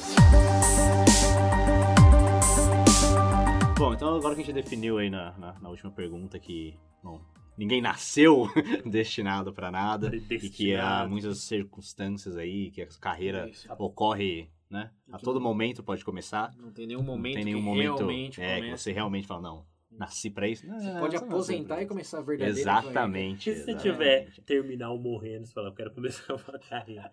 É carreira pós-vida. Essa daqui a gente fala em outro episódio. É. Você A anjo. participação especial do Chico Xavier. Tem que invocar o, o nosso camarada Qual deles? Wittgenstein. Wittgenstein. Então, beleza, vai. Você perdeu o Ah, da- mas enfim. Beleza. Então come, pode começar a qualquer momento, tá? Ninguém nasceu pra nada. Hum. Mas a partir do momento que começa, começou a sua carreira. Certo. No que você foca agora? Uma delas. Ou uma delas, né? Pode ser a sua primeira aí, passar pra uma próxima. Uhum. Mas no que, que você foca aí? Vamos começar Hum. pelos mitos? Nos skills? Ah, Acho legal começar pelos mitos. então manda. O É... que todo mundo diz hoje é foque em fazer aquilo que você gosta. Hum. Eu tava aqui. Por que você faz o que faz? Eu também ouvi muito. Isso. Eu nunca foquei no que eu gosto. Agora eu tô focando Essa, mais. essa é uma parte engraçada, mas tipo assim, agora é uma experiência pessoal minha. Eu não sei se vai ser de interessante pra mencionar. Mas efetivamente, o que eu fazia, ou melhor, o que eu já fiz em termos profissionais, tipo, não, não era ruim. Uhum. Não posso dizer que eu não gosto, ah, eu odeio. Já tive experiência de não gostar realmente. Mas efetivamente, eu nunca tive essa sensação, meu Deus, tipo, Encontrei o é, eu, amo. eu, isso, acho é. que no meu caso até o oposto. Eu não Hum. consigo nem comentar porque, de verdade, eu não tenho essa, essa sensação. Ou pelo menos nunca tive. Sendo sincero agora. Eu não nasci pensando que eu falei, nossa, meu primeiro emprego, eu quero ser pacoteiro quando eu tiver 15 anos. Não. É, mas mesmo não sendo pacoteiro, eu tenho certeza que o CEO da empresa de papel higiênico. Sim, começou em algum lugar, exatamente. Mas, mesmo sendo CEO de uma empresa de papel higiênico, Hum. provavelmente ser CEO pode até ser- ter sido um sonho. Agora, de É, papel higiênico higiênico, é, exatamente. é um mito. A gente já falou disso no episódio Work-Life Balance também. O- foi votado o Veja Bem, é, Do ano. mais popular ou 2018. melhor de 2018. Quem não conferiu o link das referências também. É, é o focar no que você gosta é a pior escolha que você pode fazer. Não vai de cara nisso, meu amigo. Dependendo do, do, do contexto, sempre tem exceções. Sim, Sempre claro. É tem que nem eu exceções. vejo, todo mundo vê exemplos de. Que no exemplo que eu dei lá do cara que é- tinha uma rede de óticas aí, Sim. mas no final ele fala, não, vou fazer. É óbvio que ele pode fazer o que ele quer agora, a partir do é, momento que ele já. É condicional Já foi estabelecido, vida. né? Se você é adolescente, está em começo de carreira, de, no sentido disso, aí, jovem adulto, vai, 20 anos mais ou menos, focar em que você gosta é uma das piores dicas, uma das Então, piores sim. recomendações que podem te dar. Embora você tenha escutado isso já de gurus, Hum. do próprio Steve Jobs quando estava Na vivo, ele verdade, eu vou até discurso. falar, você falou, coloquei isso é um negócio que até me preocupou, sabe por quê? Porque todo, é, durante todas as pesquisas eu me deparei aí com, com empresas, tipo assim, com o pessoal, hoje os coaches da vida, principalmente, que a, que a, a pedra angular, meu Deus, a pedra angular do discurso é justamente esse.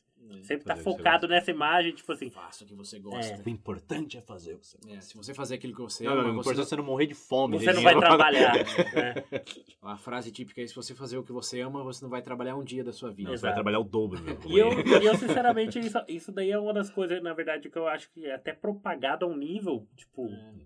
É porque o discurso é bonito e Sim. vende bem. Claro. É E, como- e não é à toa que, né, que a gente volta no exemplo da que a gente tava falando ali, quando começa a carreira, adolescentes que às vezes ficam desesperados porque eles não, Não tipo, eles não sabem o que, que eles Qual é a querem, paixão, qual é, qual é a paixão deles. né? Tem paixão, É. meu amigo, você tem que fazer o que só faz William alguma coisa. Frio não há paixão. Lembrando, lembrando que isso é paralelo ao desenvolvimento Sim, de sim, interesses, claro. Mas aqui é focando mais do que as pessoas chamam de paixão. Uhum. Sempre de- das circunstâncias vão levar você a gostar mais de uma coisa do que de outra. Ter preferências por algumas coisas e não outras. Até Porém- cachorro tem, assim, você É, acha que você não isso vai é- ter? É normal. Porém, ter aquela, aquele chamado interno, aquele vocação. Eu acho muito. paixão. Vocação. Quando a pessoa fala, é, eu- É, muito bonito. Eu É acho que bonito. vocação até consigo ainda, tipo, É. ter uma consideração maior. Mas, mas quando a pessoa diz gostar, paixão.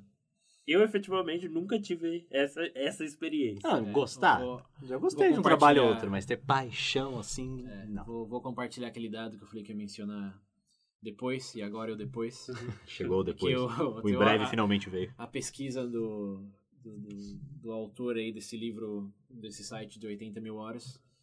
É uma pesquisa em universidades canadenses é, retratou que é, 90% dos entrevistados tinham uma paixão por algo artístico ou atlético. Uhum. A paixão era escutar música, era jogar, não sei, assistir séries, filmes, era jogar futebol. Assim como no Brasil, qualquer profissão que todo mundo quer ter até os, sei lá, 15, 15 anos. jogador de É, se futebol. for, Não, hoje é, é, YouTube, hoje é é, youtuber. É, hoje- mudou um pouco, mas enfim, é esse tipo de. Neymar decepcionou a nação. O que, que que você mais gosta de fazer? Essa é a É. pergunta. O que que você mais gosta de fazer? Isso. Entendeu? Qual é a porcentagem de profissionais nessa área de entretenimento, principalmente?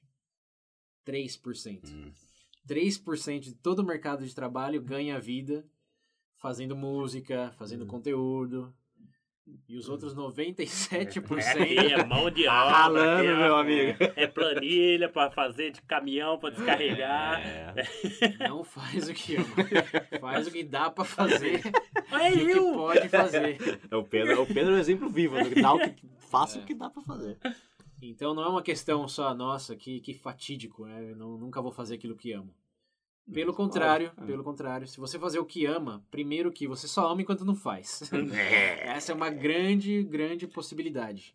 De que, igual a gente tinha falado no empreendedorismo lá, ter minha própria empresa. Nossa, eu amo a ideia de ser o dono do. Meu próprio negócio. É, Vou se- chegar a hora que eu quiser, você nem dorme. é, não vou obedecer ninguém. O cliente manda, você já fez. Vai nessa. É, aquela coisa do relacionamento também, né? Vai É. ser mar de flores. Não espero entrar na minha lua de mel. Eu não vejo a hora. Uhum. É. Então, aí, acabar, você é, quando você começa a trabalhar com produção de conteúdo, com produção musical, pode perguntar para todos os artistas aí que você conhece. Tirando aqueles que já têm milhões e estão fazendo isso só por amor. Sim. É, é.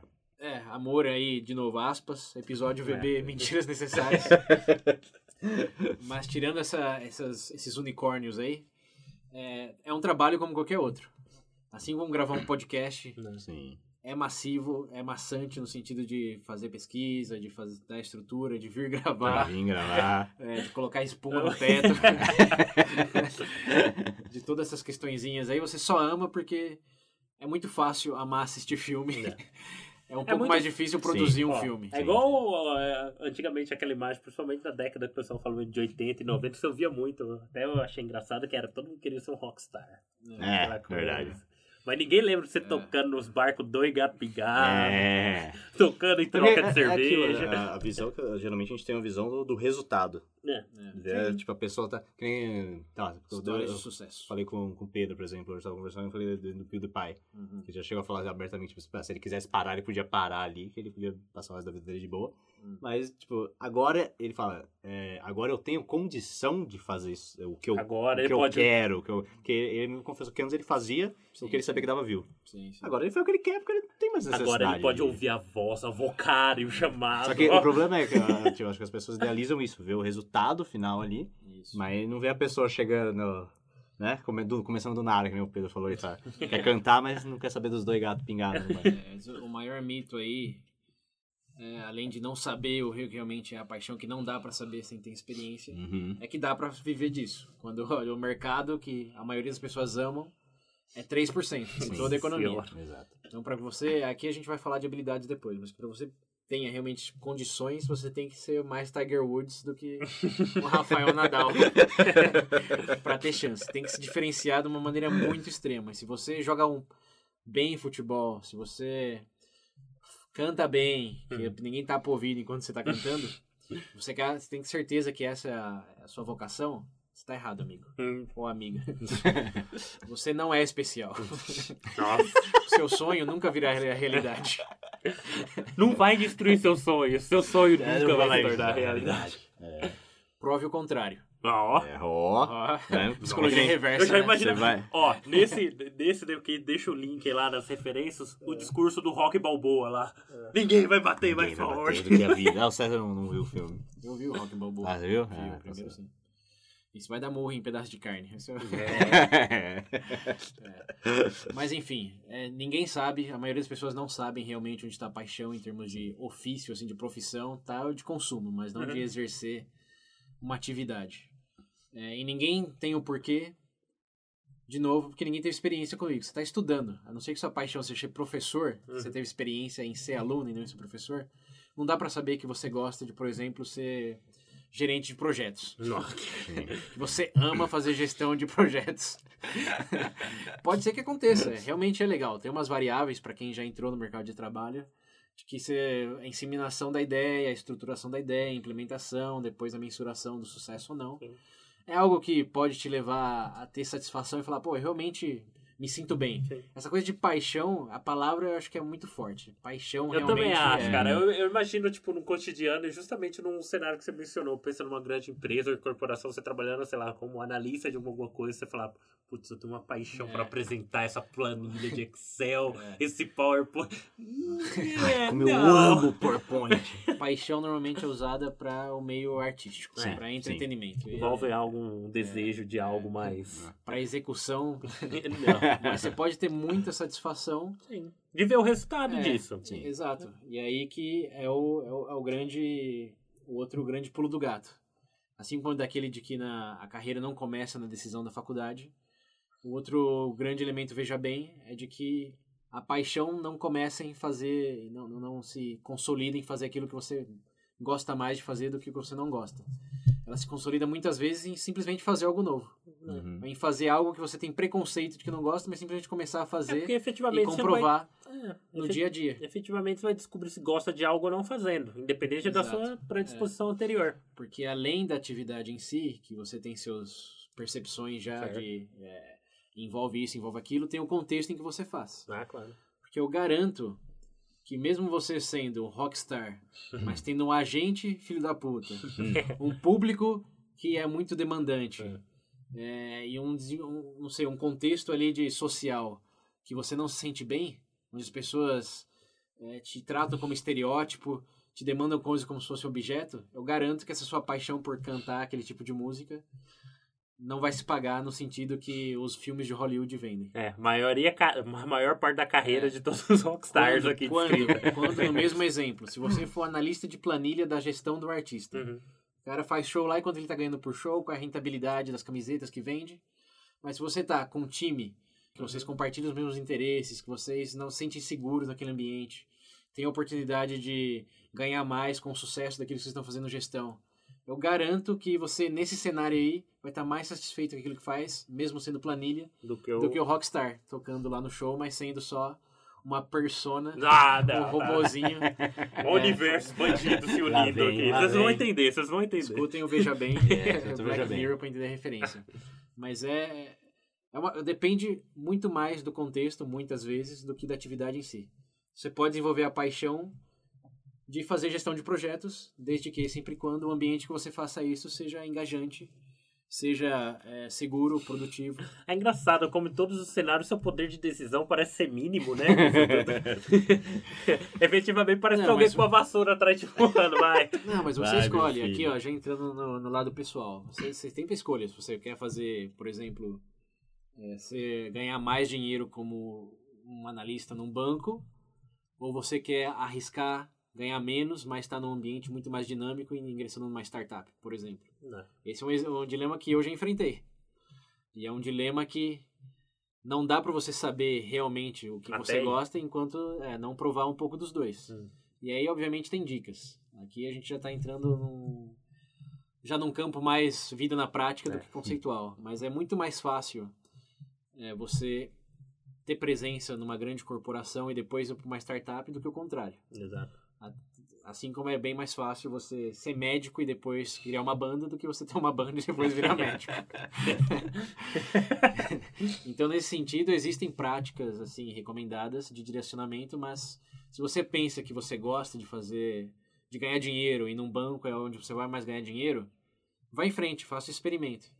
Mas você pode descobrir que o que você mais gosta é estar rodeado de pessoas da sua faixa etária que gostam de correr risco e implementar inovação mais do que seguir processo do banco e depois ganhar o dobro do salário no mês. Hum. Você não sabe disso ainda. Você tem percepções, mas você vai saber o que, que você realmente prefere, o que, que você mais gosta, seu dinheiro no fim do mês, o seu ambiente de trabalho, Quando você Uma- botar é, a mão lá. no quando negócio. você botar a mão lá. Na minha experiência, eu descobri muitas coisas que eu não gostava. E eu garanto que muitos dos nossos ouvintes já passaram por essa experiência também, mas aqui principalmente a quem está em dilema de carreira ou começando. Como a gente já falou lá no comecinho, a carreira começa com cada novo experimento, cada nova possibilidade.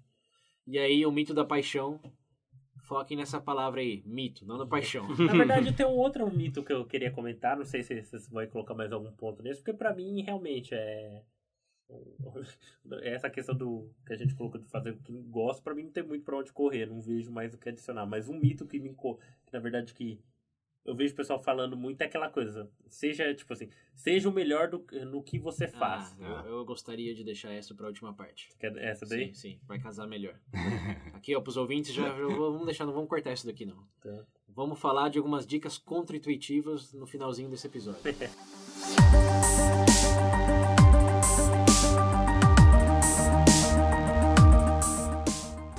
não foque na paixão. Mas tem outras partes que dá pra focar. Então, como eu tinha começado a dizer lá no comecinho, quando eu perguntei do, do que focar, ah, que você pode focar no- nos seus skills ali, pra você melhorar nisso, ah, um network, criar um interesse pelo que você tá fazendo.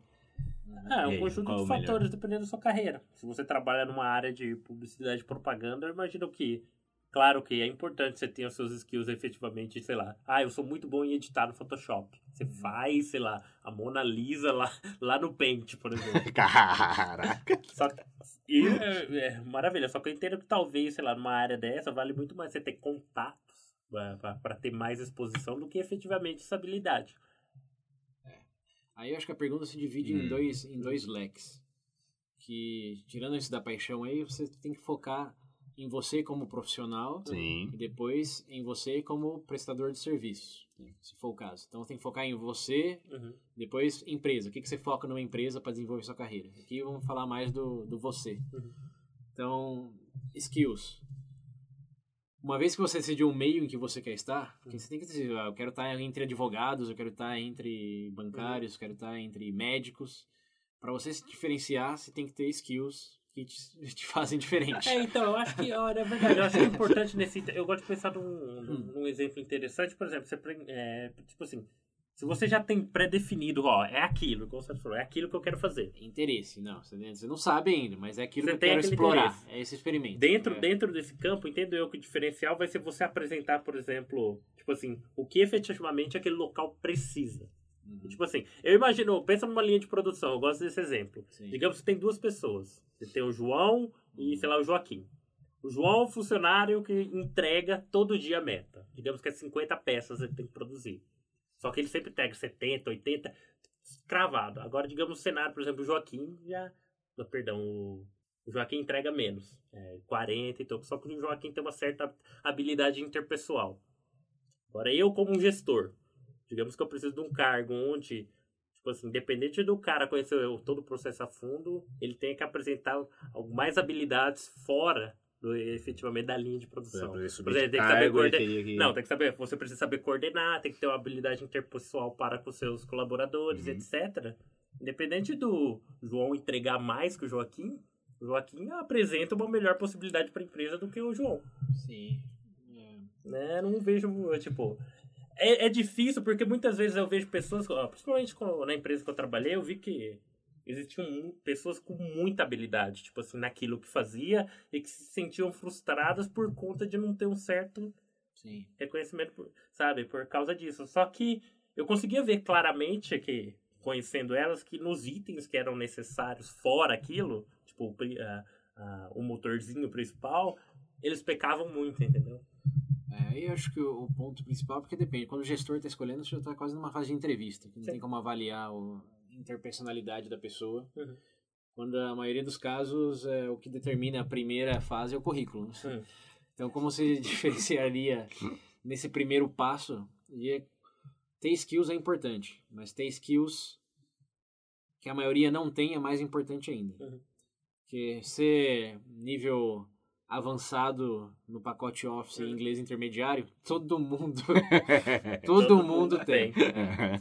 Então, se você quer ser analista, quer ser, não sei, um... Bom, vocês entenderam o exemplo. Qualquer Sim. coisa num ramo onde todo mundo tem aquilo como básico, Uhum. para que o que você tem que focar como uma- um, um potencial carreirista naquela área em ter além do básico. Uhum. Em vez de ter inglês intermediário, eu tenho inglês fluente. Uhum. Em vez de ter nível avançado em pacote Office, é ter nível avançado em pacote Office e proficiente em VBA, que é o, como saber escrever código para fazer Sim. macro em Excel, por Uhum. exemplo. Então, no que focar? Você quer uma, uma boa carreira? E aqui já focando no meu mundo, que é mais corporativo. É se diferenciar do, Do da massa. É. Não é, é t- focar necessariamente na experiência, ah, eu me diferencio porque sou uma pessoa que me dou bem com todos, Uhum. ou porque eu tenho 10 anos de experiência. Legal, mas também tem outras pessoas que estão aqui faz tempo e se dá bem com todo mundo. Você é um de 20, é um de 100. Agora, um que tem inglês fluente aqui, ó, eu não consigo enfatizar o suficiente a importância de inglês no mundo corporativo hoje. Uhum. Você tem inglês realmente fluente, não é aquele inglês É books on the table só no currículo. É aceitar É. e fazer cálculos, cara. É, você consegue montar apresentação em inglês, escrever currículo em inglês, sem muitos. é, currículo não, e-mail em inglês, consegue interagir, ter uma entrevista em inglês, e isso diferencia hoje no mundo corporativo. Uhum. É, você conseguir programar alguma coisa para automatizar planilhas, isso diferencia no mundo corporativo. Então, se o seu ambição é no mundo corporativo, seja banco, seja consultoria, seja indústria, no que focar em ter uma, um skill diferenciado e uma boa história para contar, que esse é o segundo elemento. Em termos de skill, tem que estar um passo para frente. Em termos de história para contar, o que, que você fez de diferente? O que, que chama a atenção no seu currículo? É perfume. Porque o currículo chama atenção lá em inglês, etc. Mas na entrevista, você vai ter que ter uma boa história para contar. E é engraçado, sabe por quê? É, eu, vi, eu, eu tava pesquisando muito, eu vi muito Headhunter, cara. Sim. Tipo assim, o cara falou, ele dando um exemplo, eu recebo em média, vai, ele falando, brincando assim, 300 currículos, cara. Por semana? Não, não era nem isso, era, uma, era eu não lembro exatamente o período, mas era tipo uma coisa absurda. Ele falou, se nos 10 primeiros segundos, cara, ele fala, cara, é, aquela estrutura, tipo, aquelas coisas padrões, tipo assim, ah, igual você falou, eu tenho habilidade, sei lá, interpessoal, então, tipo, Sim, sim. A coisa mais irritante do mundo é a pessoa. Irritante não, velho. Não vou, não vou julgar muito. Mas uma, uma das coisas mais inocentes que pode acontecer é a pessoa achar que merece certo cargo, Uhum. porque é legal. é uma pessoa que gosta daquilo que está fazendo, porque eu gosto muito disso. É. gosto de aprender e acho que daria muito certo aqui. É Uma pessoa que se justifica naquela área, Uhum. dado que é o gosto dela e que ela tem muita vontade de aprender. Uhum. Quando quem tá contratando não quer alguém com vontade que- de aprender, quer Quer alguém que já aprendeu. é, já sabe. Você sabe É. fazer? E não quer alguém que gosta. Você gosta, não, problema seu. Quero Você que sabe é, fazer. eu quero que você saiba e faça bem. E faça bem no sentido um pouco mais do que o padrão que chega na, na mão. Uhum. Eu faço bem Excel. Faço bem Excel, automatizo o Excel também. Uhum. Aí sim você está se destacando. Então, focar nessa, nesses três elementos aí de como você é melhor do que o candidato, como você é, tem mais experiências no sentido de ou carreira mesmo, Uhum. Ou de histórias para contar, ou como você é mais barato do que o outro. Que isso também chama atenção. Fala, por que, que eu te contrataria? A resposta que, a pergunta que todos têm que se fazer, que o candidato tem que fazer, é por que, que eu me contrataria para essa empresa? Por que eu levaria eu contratar qualquer candidato? Ofereço menos custo e maior mão de obra. É, não, me- ou, ou melhor mão de obra Olha. ou menor. Se for os dois, aí sim, tá arrasando. Caraca, Se oferecer o cargo. é, automatiz- automatização com preço de estagiário, tá contratado na hora. A não ser que seja uma pessoa realmente antissocial. Mas enfim, tem que se diferenciar. Todo mundo fala que quer mudar de carreira, quer, não sei, explorar novos caminhos, mas pergunta, ok, o que, que você vai oferecer para esse meio em que você quer ingressar? Ah, minha vontade de aprender. Boa sorte. Vai ali do lado, que eu acho que eles estão precisando. É, boa sorte. Vontade de aprender é válida, no seu contexto. Justifica a sua busca. Eu acho que eu não Mas é. a contratação não. Por que, que você contratou esse cara, né? Por causa de dizer Ele quer aprender, Ah, ele que quer tem vontade aprender. de aprender. Ah, legal. Esperto. A, que a empresa queira ensinar, meu amigo, não vai fazer diferença nenhuma. Então esse é um dos elementos de skills. Tem que se diferenciar. Da minha, do nosso, da nossa bolha aqui, inglês e automatização, hoje, pra mim, tá mais pegando. Eu acho que é até, até um meme em inglês, né? Que o pessoal fala que hoje em dia é learn to code. Sim, é, codificar. Você pode ser farmacêutico. Se souber fazer código, você pode melhorar o sistema da, farma- da farmacêutica ali. É até um meme que é, é em volta disso daí. É, e é verdade. É, e observar a direção do mercado também. Você fala, ah, eu quero ser condutor de charrete. Ok.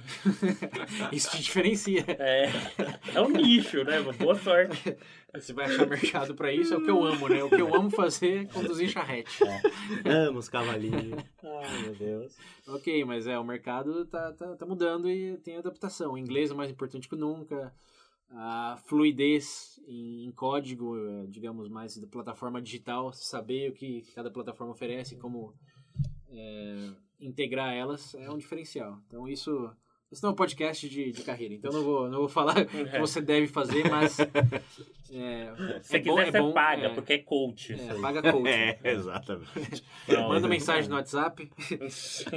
Você, e seu coach. Podemos sabe? fazer uma cotação de coaching. Então, beleza. Mas beleza. Pra Ser skills, diferente. É, tem uma história pra Apresenta- contar né? e tem skills que vão além do, da carne de vaca. Por exemplo, falando de. Mas só, só pra antes de fechar isso, o história pra contar é um fator relevante. Eu fiz esse experimento, cara.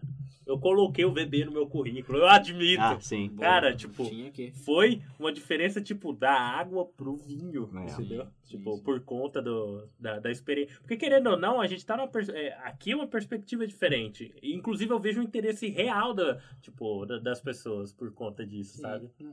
Sim, porque além dos skills, ó, os skills são legais, mas quem tinha skill em ser operador de telefone antigamente, podia Hum. ser o melhor operador de. Datilografar é, o melhor É, exemplo. exato, né? é, podia ser o melhor, mas eventualmente é, skills são substituíveis a longo prazo, são auto- automatizáveis. Então a história para contar, aí tudo bem. A gente falou lá, capacidade de aprender, vontade de aprender não conta muito na hora de contratar, É. mas na hora da entrevista sim conta porque além dos seus skills, se você der aquela impressão de que você sabe começar projetos, sabe fazer observações, tem um senso crítico, obviamente você está colocando a cereja em cima do bolo. Sim. Além daqueles diferenciais do currículo, você também é uma pessoa que se diferencia pela sua história de vida, pelos seus projetos fora da empresa. Sim. E essa é outra coisa que eu também acho um terceiro elemento, veja bem aqui. Que é uma das coisas que você pode. Uma das melhores coisas que você pode investir em você, para sua carreira, fora dos skills, é num hobby. Num hobby que você leva a sério, que você consiga desenvolver projetos dentro dele e avançar Uhum.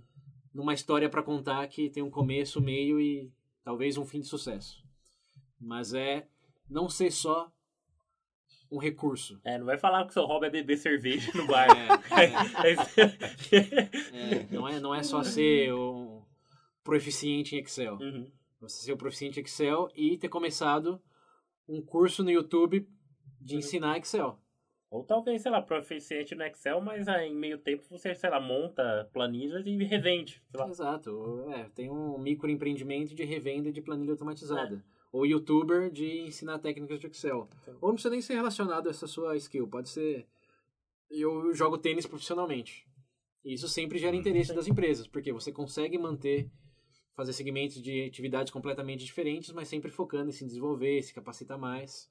Então a história que você conta, diferente do só analista de Excel, o analista de Excel e o jogador de golfe, Não. ou o jogador ou tenista. Ó, quem sabe seu chefe É. vai jogar com você? Aí, ó. Ah. ah, ah. E ensinar seus é, chefes e a esses skills aí, embora nem sempre é, complementares, no É nível por- pessoal, eles é- sim são, eles agregam É na porque eu história acho você que. conta. É, eu também concordo. Eu acho que se apresenta, tipo, uma. Tipo assim, é, apesar de ser itens pessoal, apresenta uma capacidade de você lidar, por exemplo, com, com mais responsabilidade. Porque se fala Isso. profissional, você já remete uma responsabilidade de treino, é, É. treinar, técnica, a parte Mostra, física. mostra proatividade também, é Exato. mais importante. A pessoa chega lá e fala, Ah, o que, que você fazer. faz? Isso. Ah, é, eu faço, analiso planilha. Ok. O que você faz seu tempo livre? Ah, eu bebo vou um no pouquinho, cinema, né? sai com os amigos. Acabou aí a história. Legal, hein, cara? É. Você e toda a população do planeta. Você bebe? Contratado. Você bebe todo final de semana, o cara. Meu Eu Deus bebo. do céu. Você não acredita. Você tá contratado, meu amigo. É. Então, voltando lá para aquela paixão, talvez aí entre um pouco daquilo que você mais gosta, Uhum.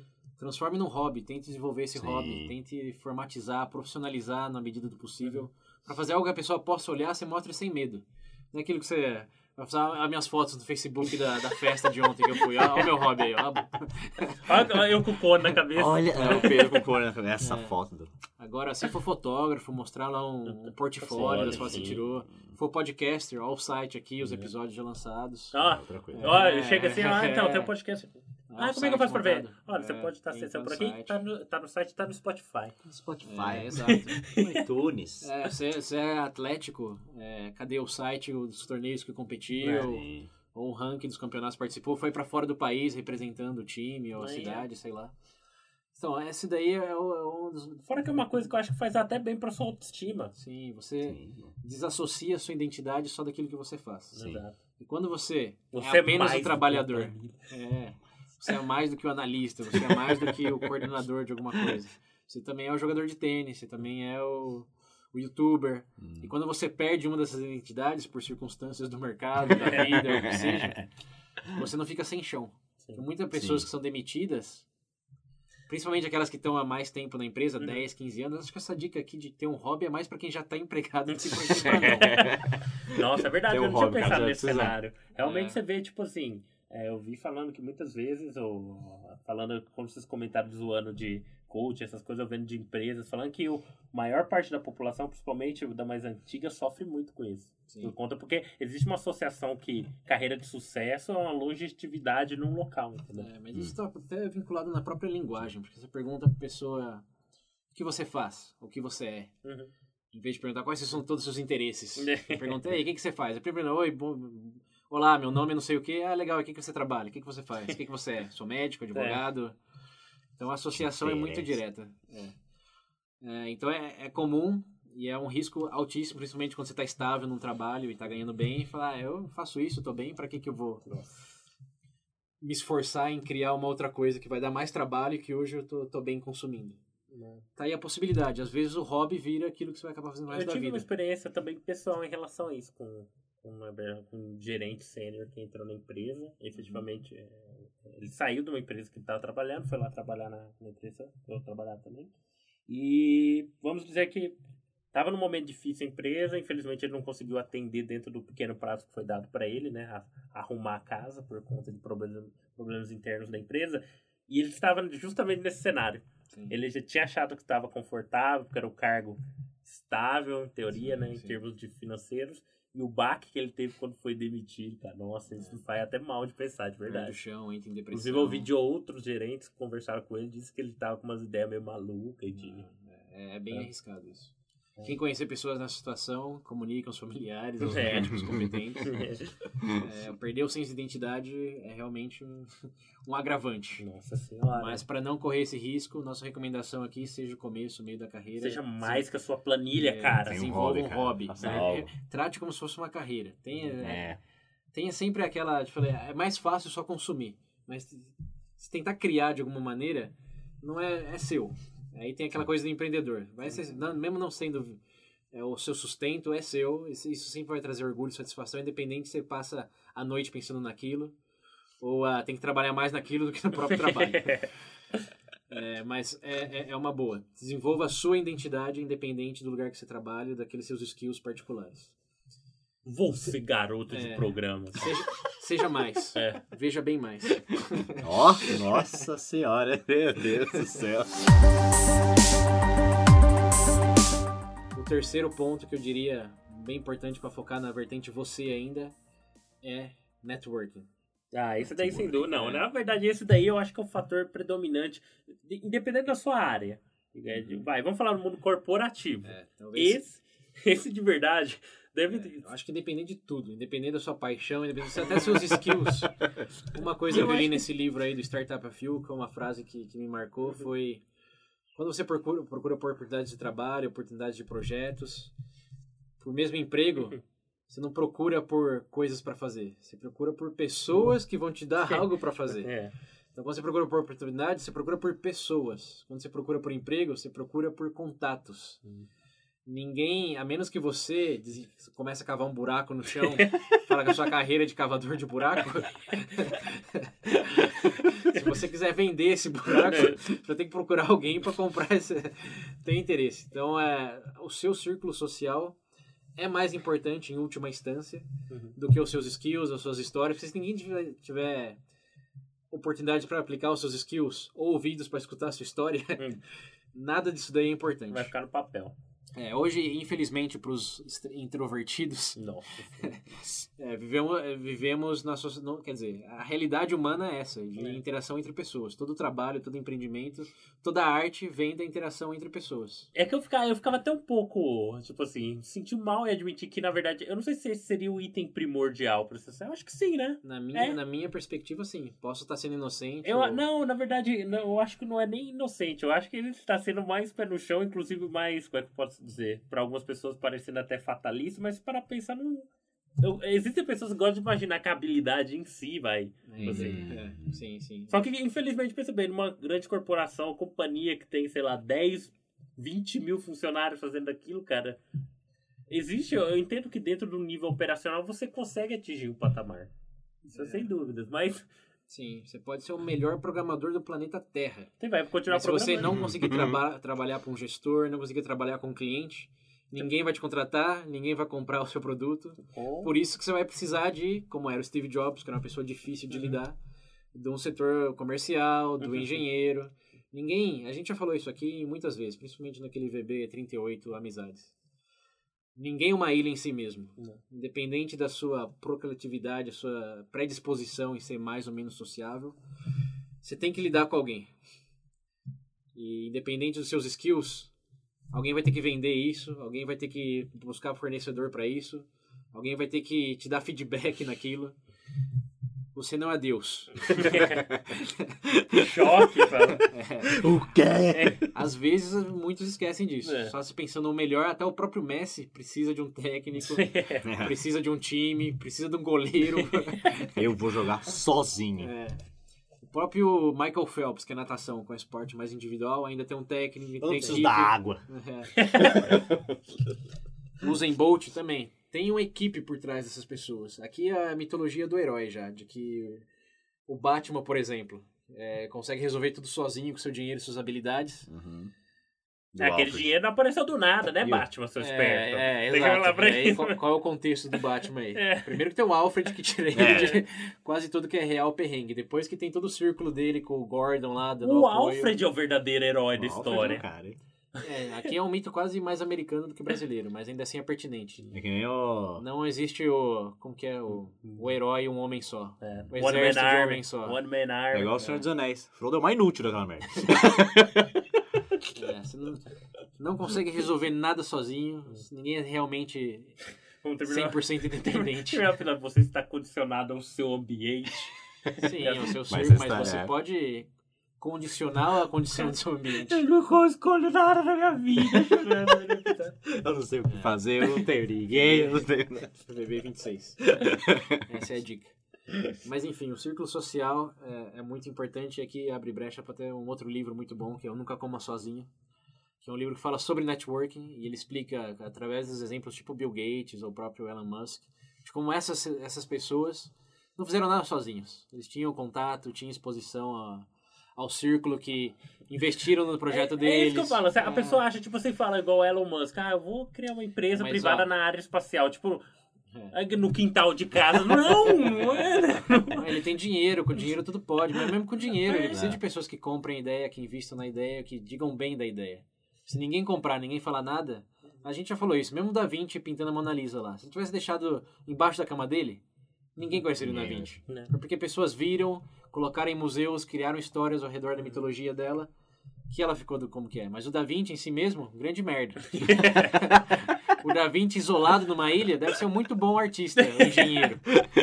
Mas a- o mito do homem Da Vinci só veio de todo De todo compilado de. é, todos os historiadores, É. críticos de, de arte, os curadores de museu né, e própria mídia que disseminou o homem, o, o artista Da Vinci. Se não fosse todo esse círculo, Da Vinci, Ah, quem? O cara pintou o quadro. é, Da Vinci quem? Quem não pinta um quadro? Pessoas também pintam um quadro. É. Então aí o segredo, o segredo, a, a dica é que, que círculo social você quer ter? Primeiro, qual é o tamanho do seu hoje? Quantas pessoas você conhece? Nossa, isso aqui podia fazer o VB, né? Podia. Como de- ah, vamos vamos É. definir uma coisa. Como vocês. VB Networking. Eu tenho orgulho do meu círculo social. Olha, eu, eu gosto, mas nossa, tem ai, É. Mas focando no, no carreira, focando no carreira. O círculo, o círculo na- profissional é, é um dos maiores determinantes no próximo passo na sua carreira. Se você sai só com pessoas do mesmo nível, da mesma empresa, da mesma função ali de, sei lá, você é conta- contador, na área de Analista. contabilidade. Vai, É. analista é o melhor exemplo. Analista de contabilidade. Só sai com gente de analista contábil da mesma empresa, a chance de uma oportunidade surgir para você em outra área, em outra empresa, é, é bem É. diminuta. É, enquanto que. Não tô falando para desmerecer também, tem que ter o círculo social, mas. Não, falando em um termos profissionais, é, carreira um- aqui. Uma das coisas que esse Reid Hoffman fala no livro dele é que coloque na sua agenda pelo menos uma vez por mês, sair com alguém de outro departamento, sair com alguém de outra idade, que também é aquela coisa. Os 20 e poucos anos, saindo com só gente de 20 e poucos anos, mas e o cara que tem 45? Ah, eu acho É. isso. Eu vou falar. Não, né? Nesse ponto eu posso também comentar, cara. Eu tive uma Aham. experiência legal, inclusive, para amadurecer em alguns pontos, porque eu fui muito próximo a um gestor meu. E realmente, ca- você sair, por exemplo, sentar numa mesa, até num momento social, tá bebendo alguma coisa, conversando com uma pessoa, sei lá, com uma diferença de idade, ele tinha uns 48 anos. Sim. Cara, dá uma perspectiva em relação a alguns itens. Isso. Até em coisas banais que, que você comenta, muito diferente, cara. É, perspectivas e oportunidades. É assim, Patrícia, sem dúvidas. Não precisa nem ser direto, não precisa que você conhece, mas tá falando com alguém que você conhece, que conhece alguém que tá fazendo aquilo que você tem interesse, ou tem uma habilidade É, diferenciada. agenda. Fala, É, vamos todo mundo dia lá. No, no, no LinkedIn tem um estudo que esse Reid Hoffman fez que a maioria do- dos empregos, de ofertas de emprego, isso Uhum. acontece em conexões de terceiro ou quarto grau. É. Não é de primeiro, não é de segundo. Porque o de primeiro, ele já tem um círculo social, ele já É. te chamaria diretamente, ou enfim, tá na mesma situação que você, na maioria das vezes. Mas ele conhece alguém, conhece alguém que por ter essa, essa ponte aí Uhum. trilhada, é, você vai poder trabalhar, por exemplo, está lá na lista contábil e de repente pode entrar numa startup para contabilidade de banda de rock, É. que porque esse amigo dele que trabalha nessa banda, nessa outra cidade, Uhum. tava querendo melhorar esse processo e surgiu a oportunidade, porque se saiu com essa outra pessoa, bum. Você tava ali como analista contábil numa grande corporação e de repente tá Hum. lá em outra cidade fazendo algo pro pra uma banda aí, sei X. lá, boy band da Coreia do Sul. É. Ué, pode acontecer. Tem pop, fio. Caralho, O que vai longe, determinar cara. se isso acontece ou não é o, é o escopo do seu círculo social. Hum. De novo, oportunidades surgem de outras pessoas. Não é habilidade, necessariamente, não é necessidade no mercado. É de contato. Então, quanto mais você abrir o leque, tanto em termos de funções, como em termos de faixa etária, como em termos de especialidade, maiores são as chances de coisas aparecerem. É aquela coisa, a sorte só bate na porta de quem tá procurando alguma coisa. Não. Você ficar na sua cama vegetando o dia inteiro, sem falar com ninguém, ou focar só no seu círculo mais imediato ali na- no trabalho, no ofício, depois vai reclamar de que nada novo acontece na sua vida, nenhuma oportunidade boa aparece, a culpa é sua. Amigo, amiga, Lágrima aqui, ó. Esse episódio tá pesado. não tá não, tá bom. Sentido da feliz... ó, a pessoa- já ouviu, expectativa baixa Não, aqui. ah, não, não siga sua paixão. Não siga sua não paixão. siga sua paixão. Seu Você sonho vai nunca será ser realizado. feliz, seu sonho não vai ser realizado. Você não tem livre-arbítrio. Não, é, o livre-arbítrio, na, na, na medida do, da ilusão prática que precisamos ter de que existe, Hum. você pode, dado o nosso. é engraçado, mas é verdade. Na medida que você foi condicionado a escutar esse programa e agora está escutando o que a gente está dizendo, com esse, esse, essa ação primária aí, você pode. Ah, Com o seu livre-arbítrio, escolher aumentar o, Ele fez o de círculo aspas, tá? social. Pra quem não... É, foi pra vocês. Vocês podem aumentar o círculo social, sair com pessoa, de novo, quando tipo, vai aumentar o seu leque de opções. Quanto maior for o seu leque, mais sorte você pode dar. Ó, que, Dá, que elemento, teve. veja bem, né? Quer ter sorte? Aumenta o leque de exposição que você tem a pessoas, oportunidades, empresas. É, igual você vai, mas você vai ter mais sorte batendo. Você é um vendedor, você vai ter mais sorte vendendo, batendo em 10 portas ou em uma? Uma. Caramba! Comprar mata. Bateu em uma, levou um não, desistiu. Chega. Ah, Desisto disso. ninguém gosta do que eu vendo. O cara chega, eu É. vendo bomba pra piscina. O cara eu não tem piscina, não quero. Ah, Ah, ninguém quer vender Ninguém pra mim. quer Não deu certo. eu faça. Não sou qualificado, o pessoal é muito arrogante. Se o mundo fosse mais gentil, talvez poderia fazer É. isso. É, justificativas não faltam. O choro é livre. velho. Ah, eu... Choro é livre. Não, vamos sair um Mas pouco é. dessa, porque eu acho que já tem ouvinte Não, chorando. Não, mas eu tenho que bater o martelo. O que que você não está contente com a carreira ou quer ter Uhum. mais oportunidades? O que, que você está fazendo hoje para se diferenciar nessas três vertentes? Quais são seus skills que pouca gente tem? Uhum. É, quais são as histórias para contar em viagens, em, não sei, Sim. projetos que você já fez que pouca gente tem? E quem efetivamente você conhece. Exato. Com quanta gente você está falando, de que idade, Uhum. focado em que área, quantas oportunidades você descobre por, por semana ou por mês. cara faz um perfil no Facebook só com o velho, só, né? Tá só comendo na casa dos pais de fim de semana e falando com o coleguinha ali na empresa. Enfim, aqui na vertente foco você, Uhum. no que focar na carreira, esses três elementos é, vão garantir uma maior satisfação do que simplesmente seguir sua paixão ou esperar que a promoção caia do céu. Ou virar um rockstar quando você acordar um dia e ter um, um mar de fãs do lado de fora da janela. Só acordar famoso? Nossa É, claro. senhora, aham. Dependendo do dia, eu não ia gostar, não. Eu ia falar, ah, sai. Aí eu não, Dependendo, dependendo do que acontece, pode ser que acorde famoso. Não, você mete um crime aí, faz alguma coisa. É, Do nada você fica Acho que famoso, essa, momentâneo. eu acho que essa daí é a forma mais fácil de você ficar famoso, tá? Fazendo merda.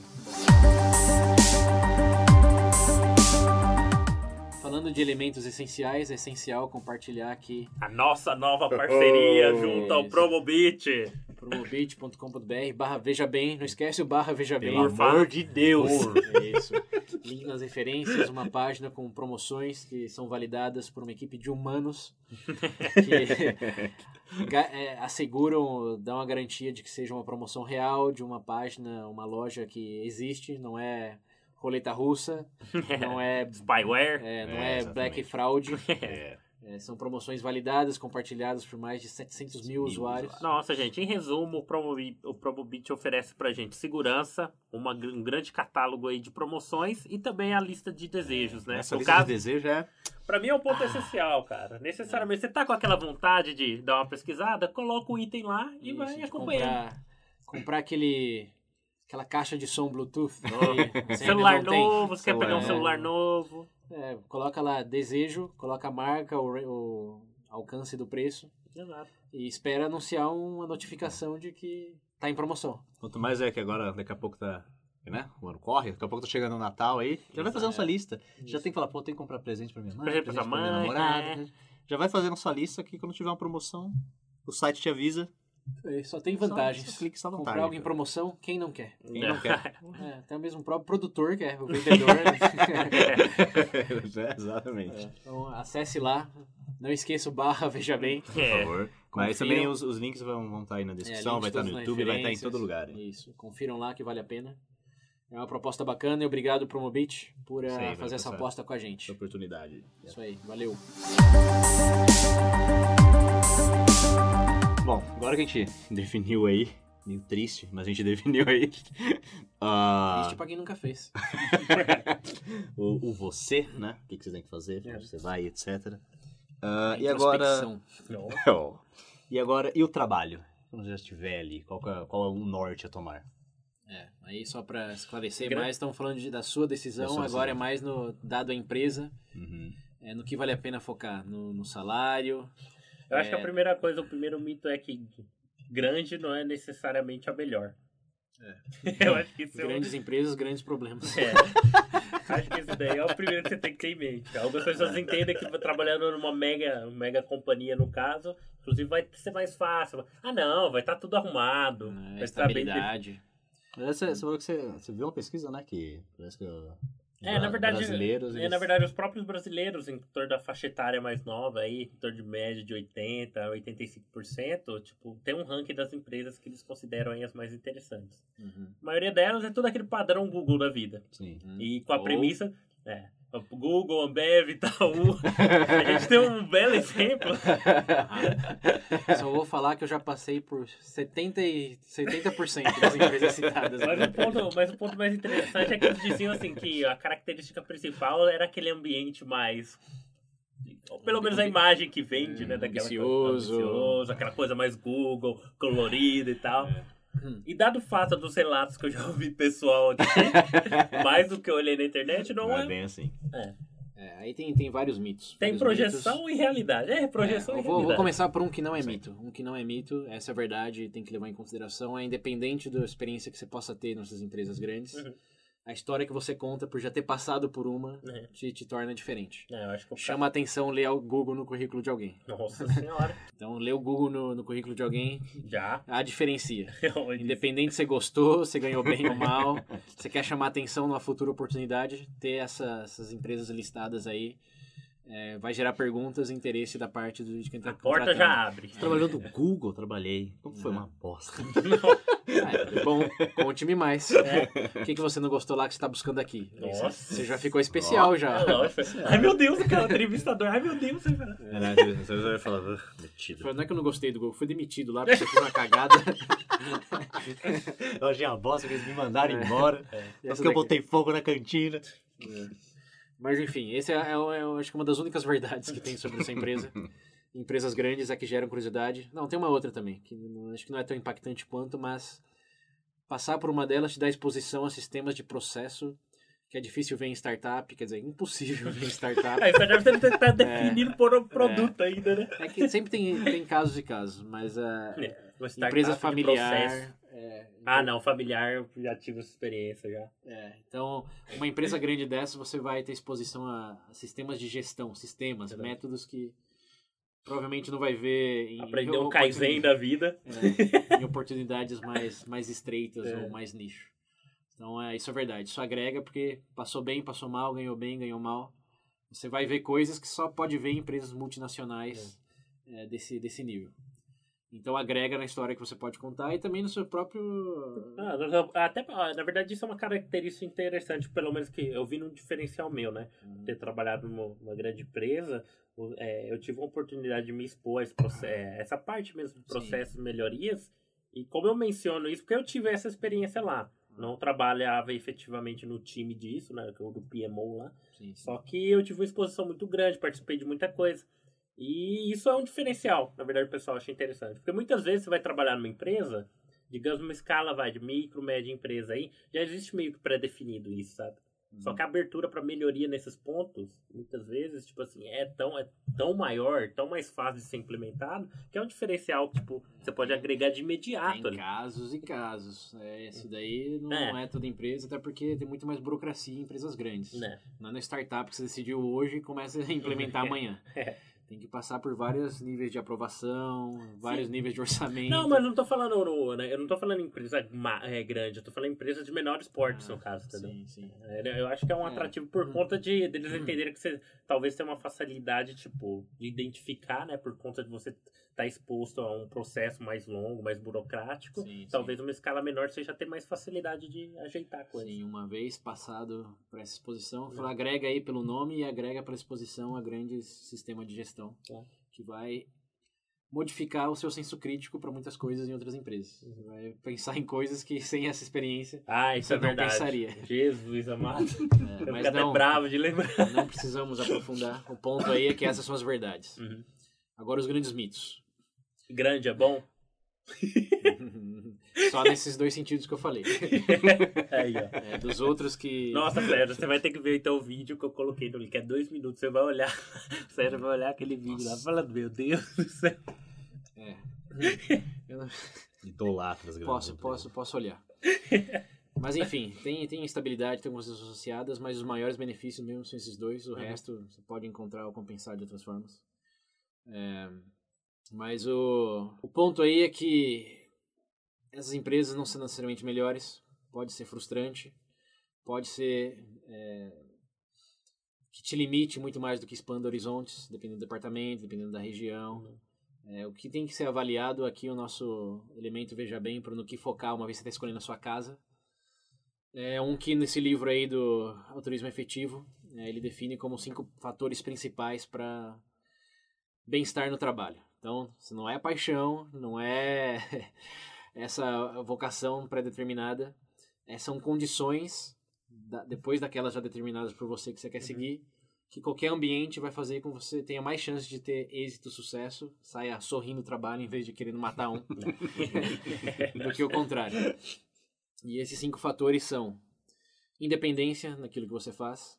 Você vai trabalhar tipo o Charles Chaplin lá do Tempos Modernos, só batendo o martelo na chapa de aço. Operacional. É, ou você vai poder decidir no escopo que, à medida que você ganhar mais confiança e familiaridade com aquilo que você está fazendo, independência para decidir algumas coisas. Não precisa nem ser assinar contrato, mas só é, decidir fazer uma essa análise em vez daquela, ou decidir considerar esse elemento em vez daquele outro. Hum. Esse é um elemento de importante decisão ao escolher uma casa. Você quer, de novo, ter satisfação Uhum. Na carreira. É, porque aí, ó, corporações grandes, normalmente os processos são tão já na Maturado, máquina, né? é, que a sua independência tende a ser menor nisso do que numa startup ou em empresas É. menores. Então esse é um elemento para ser considerado. Qual, é o seu, qual que é o seu alcance de independência? Não- gostamos daquilo que temos o poder, sentimos que temos um poder de Ah, decisão. é porque a partir do momento que você decide, tem um traço seu naquilo, né? É, Então você seu, é cria- seu. é, Não é um cria- macaco é. bem treinado. É, cria associação. É, ser um com- macaco bem treinado, mas que às vezes pode fazer uma macaquice também. que é exclusivamente sua. então esse é o elemento importante. É, o outro que ele lista aqui, o segundo, é da compli... Estou traduzindo para completude. Não sei se existe em português. Compliance. Qual que é a palavra? Completion. Que é um processo que você vê do começo ao fim. Ah, sim. Você está lá na incepção, está no desenvolver e você consegue ver onde ele é aplicado. Não é, de novo, batendo o martelo lá no... Você não coloca só a roda do carrinho, você vê o carrinho É, inteiro ficando pronto é. no final. Ou nem o carrinho, você faz uma peça pro motor, mas não sabe nem se é para um carro, para um É. avião, para um barco. Você não é só mais uma Engrenagem. engrenagem na, na máquina, isso. E é o. Charles Chaplin, É, tempos né? modernos. Não tem, não tem é. pra- muito pra onde correr. Aí, nesse. se, aí, de novo, empresas grandes tendem a ter muito mais engrenagens do que a pequena. Então, provavelmente você vai fazer uma coisa só, É. que vai ser repassado para o departamento, para o departamento, e você nunca vai saber que fim levou. Tem chance disso acontecer. Nem sempre, nem necessariamente, mas é uma coisa a ser considerada. Você consegue é, contemplar o começo, meio e fim? Se sim, isso vai te ajudar a se sentir mais satisfeito no trabalho, mas você vai se sentir mais parte do todo. Uhum. Que é coisa de identidade também. Eu sou só um macaco bem treinado que usa um cabe cabresto ou eu sou uma Macaco- pessoa com poder de. Já é um macaco que pode fazer macaquice uma vez e agora tem uniforme também, mexe a camisa. É, é um macaco que sobe na escada e tá vendo, tá vendo a floresta inteira.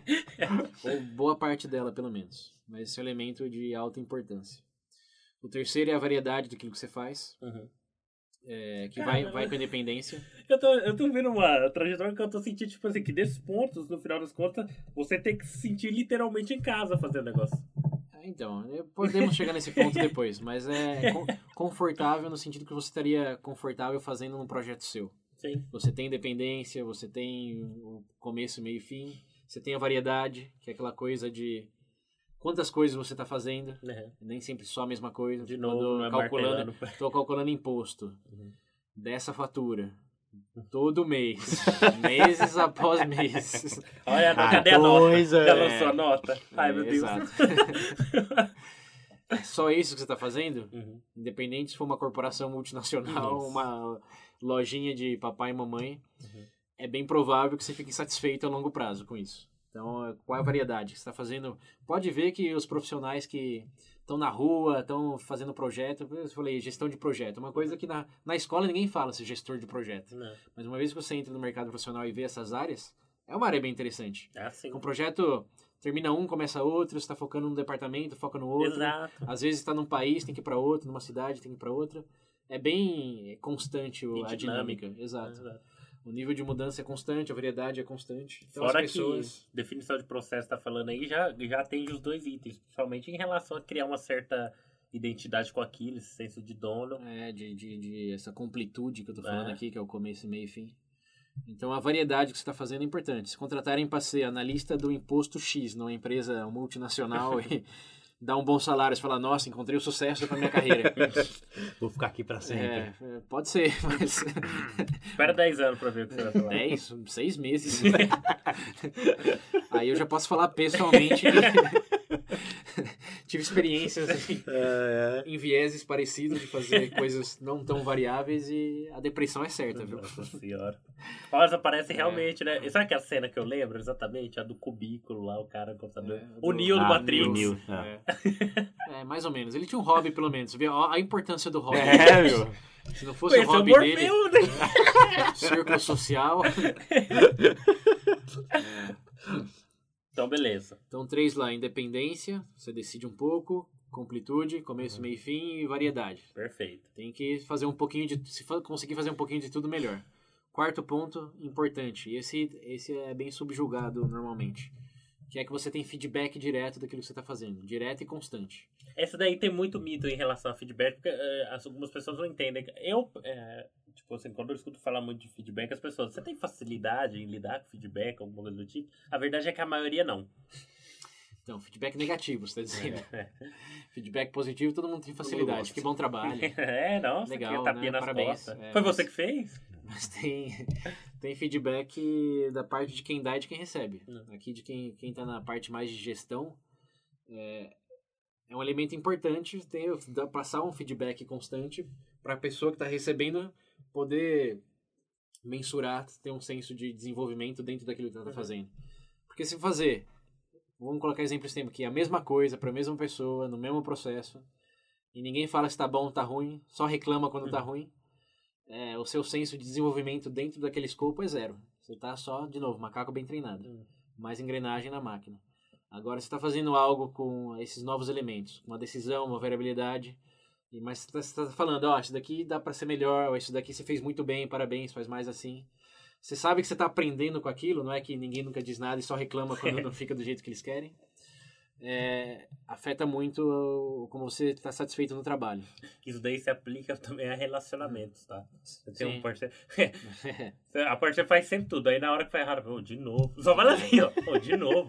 Nossa! Nunca fala nada, quando fala, reclama. Nossa! Esse é a pessoa que tem medo quando o chefe entra. É. É por isso. O chefe nunca fala nada, mas quando fala, reclama. É. Ih, lá vem, lá vem. Deixa eu ver Quando o essa- chefe essa- não aparece, o chefe chega e Tá, tá bem, "Vem, né? Já não, com nem você." olha no olho. Ai, É. meu Deus. Então, feedback positivo ou negativo, mas no sentido construtivo. É um, você tá num ambiente de trabalho, todo mundo fala, não, aqui a gente critica que tem que criticar e elogia que tem que elogiar. Você tá num lugar que tem mais propensão a te fazer satisfeito ali do que um lugar que segue a máquina. Continua aí. Se der problema, a gente avisa. em teoria, soa bom, que ninguém reclama, tô na minha, mas como você Então- sente o crescimento, Aí quando dá bosta, Zero. bosta grande. é. Então, feedback, outro elemento. A empresa tem bastante, se orgulha de fazer e compartilhar ou esconde e só deixa restrita a problemas? Veja bem. Deus dará, né? Deus dará. Se vira aí, rapaz. Na hora que apertar, eu falo alguma coisa. E... É, e o último elemento aqui, que eu acho que é um dos mais fracos, mas ainda assim, dependendo da área que você está, a idade, etc., tem sua importância, a da relevância daquilo que você faz. como que eu tô mudando o mundo? Indo lá pro Vocari, é a vocação Não, chamada. não é, não é vocário. É do. Sabe como os empreendedores falam, eu tô criando algo que vai mudar o mundo pra melhor? Uhum, Eu tô fazendo algo que vai mudar o mundo pra melhor. uhum. Médico tem disso. É, os empreendedores Advogado. do Silicon Valley tem disso. Advogado nem sei. Que protege bandido, não sei. É. Mas é aquela coisa do eu tô fazendo algo, por exemplo, eu tô trabalhando num- numa empresa que está desenvolvendo a cura do câncer, eu sou parte desse processo, mesmo se é uma parte pequena. Eu vou criar a cura do câncer porque eu vou ganhar muito dinheiro. É, mas você é o cara que tá, não sei, desenvolvendo bomba na palme lá pro, pro exército americano. Eu vou mudar o mundo, É. vai mesmo? Vai. Então Cara é que opera, que opera drone nos Estados Unidos matando um terrorista lá também. Eles têm esse senso de, é, eu tô fazendo isso porque eu sou importante pro meu país, sou importante pra é minha comunidade. limpando a escória. É. Esse é um elemento que você está fazendo, você vê o impacto na sociedade no geral. Isso vai ser mais importante para uns do que para outros. porque- Ah, é um policial, por exemplo. É. Mas se você está de novo sendo um analista contábil daquele imposto, Nossa. daquele, daquela nota fiscal, é, O único benefício é tentar maquiar. tentar maquiar os números. Esse é o impacto, né? esse é sem impacto. seu próprio bolso. Mas enfim, esse é um ponto que acho que é mais intuitivo, porém as pessoas diminuem muito a importância que dão a ele quando vai entrar na carreira, porque foca no salário, foca no nome da empresa, mas beleza. De novo, você tá no departamento fiscal lá fazendo só isso, como, daqui, como você vai estar daqui dois, três meses? Você vai estar falando, nossa, eu faço isso e ajuda nisso, vai falar, ah, eu faço isso. E acabou. Obviamente, sempre precisamos de gente que faça tudo. então sempre vai ter alguém fazendo essa tributação aí. Mas ah, para quem tem essa, teve essa exposição que estamos falando e tem mais consciência do que escolhas conscientes, olha que legal, consciência de escolhas conscientes, Aqui o cara, meu Deus. é, po- pode ajudar a ter essa satisfação. Uhum. Então, lembrando, independência, é, completude, começo, meio e fim, variedade, Variedade. feedback e o senso de, de contribuição, de relevância daquilo que faz para a sociedade maior. Se tivesse cinco elementos, pode estar na casa da mãe Joana ou no Google da vida. Na lojinha de 1,99. É, se tiver esses cinco elementos, a probabilidade que você diga eu trabalho, tô contente, Satisfeito. É, Posso fazer satisfeito. posta, me iniciar minha carreira aqui. É, posso visualizar, continuar aqui, é maior do que só o ganho bem. Ou tô numa empresa de renome. Fora que o ganho bem em empresa de renome é o que você mais escuta de história de É. sucesso. Cara, pô, formado, estava numa empresa de renome, mas. É sempre isso. Estava numa empresa de renome, eu ganhava Mas, muito bem, é. mas. É É, sempre é, mas é o que gera a reação da pessoa. É. Ninguém, ninguém se impressiona e fala, nossa, eu faço o que eu gosto, tem um impacto positivo na minha comunidade. Beleza, quanto você ganha?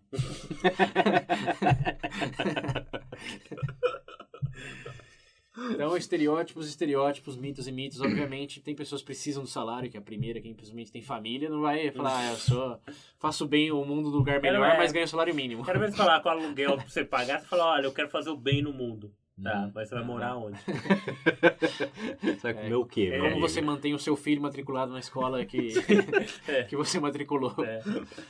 Então tem contextos e contextos, mas para quem tá aí de novo, começando a carreira ou pensando em mudar, É, ou talvez pra já no mundo, término cara. de um, então, né, são elementos que são impor- uma vez que você começa a pensar mais neles, eles Uhum. ficam mais importantes. São mais E palpáveis. nós temos aqui no nosso círculo social um elemento direto de um ouvinte que trabalhava num banco e ganhava bem, é verdade. mas não era a pessoa mais, digamos, Feliz. satisfeita, É. contente. É, tava bem, mas agora que tá no mundo de, de startup, É verdade. e tá tendo muito mais independência, tá sentindo muito mais a relevância do trabalho, tá tendo muito mais variedade do que opera. Pra mim mudou de Da água pro 180, vinho. é, Da água pro 180 graus, virou É. outra pessoa. Ouvinte, você sabe quem você é. É. Sabe quem você é. Beijos. Beijo, ó, você é um orgulho pra gente, ó. Mas, ó, entre em contato pelo padrinho se vocês quiserem falar com essa pessoa e eu conecto. Eu faço, eu faço a ponte aí. Essa é uma história realmente bem legal de escutar e de compartilhar. Sim. Vocês vão ver que o salário e o renome da empresa, que também tinha dele, Sim. pesa, mas no fim do dia, com a experiência, com a idade e outras variáveis, vão pesando cada vez menos. É. Olha que aí. bonito. Nossa senhora. Nossa, a gente saiu da. Você é sem paixão! você não tem. Você está condicionado ao local que você tá. Não adianta você lutar contra isso. Desista dos seus É, sonhos. pra isso, cara, olha, eu consigo ver a, É. ó, o Vocário, chama, Vocário. A luz no fim do túnel. É. Então, beleza, É. William. Vai pro último Sim, ponto, por favor.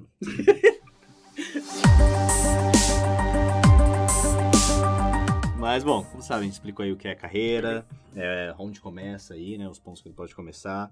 Conversou um pouquinho aí do. Onde Quando você tá focar na também. carreira, onde focar em você mesmo, pessoal, a partir, também a partir do momento que você tá trabalhando ali, o Pontos que você quer, pontos importantes. Do seu desenvolvimento, pontos Do seu importantes. desenvolvimento e do. E onde trabalhar. de onde trabalhar. Olha, a- tá Exatamente. tudo fazendo tudo certo. A gente tá falando de carreira dando o caminho.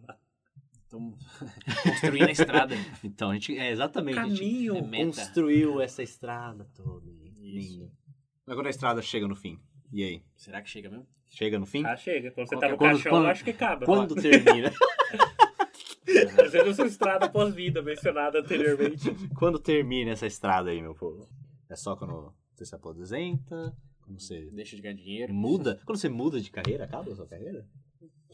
Na verdade, entendeu que acaba quando a pessoa define. Se ela define quando começa, entendeu que ela vai definir quando acabar.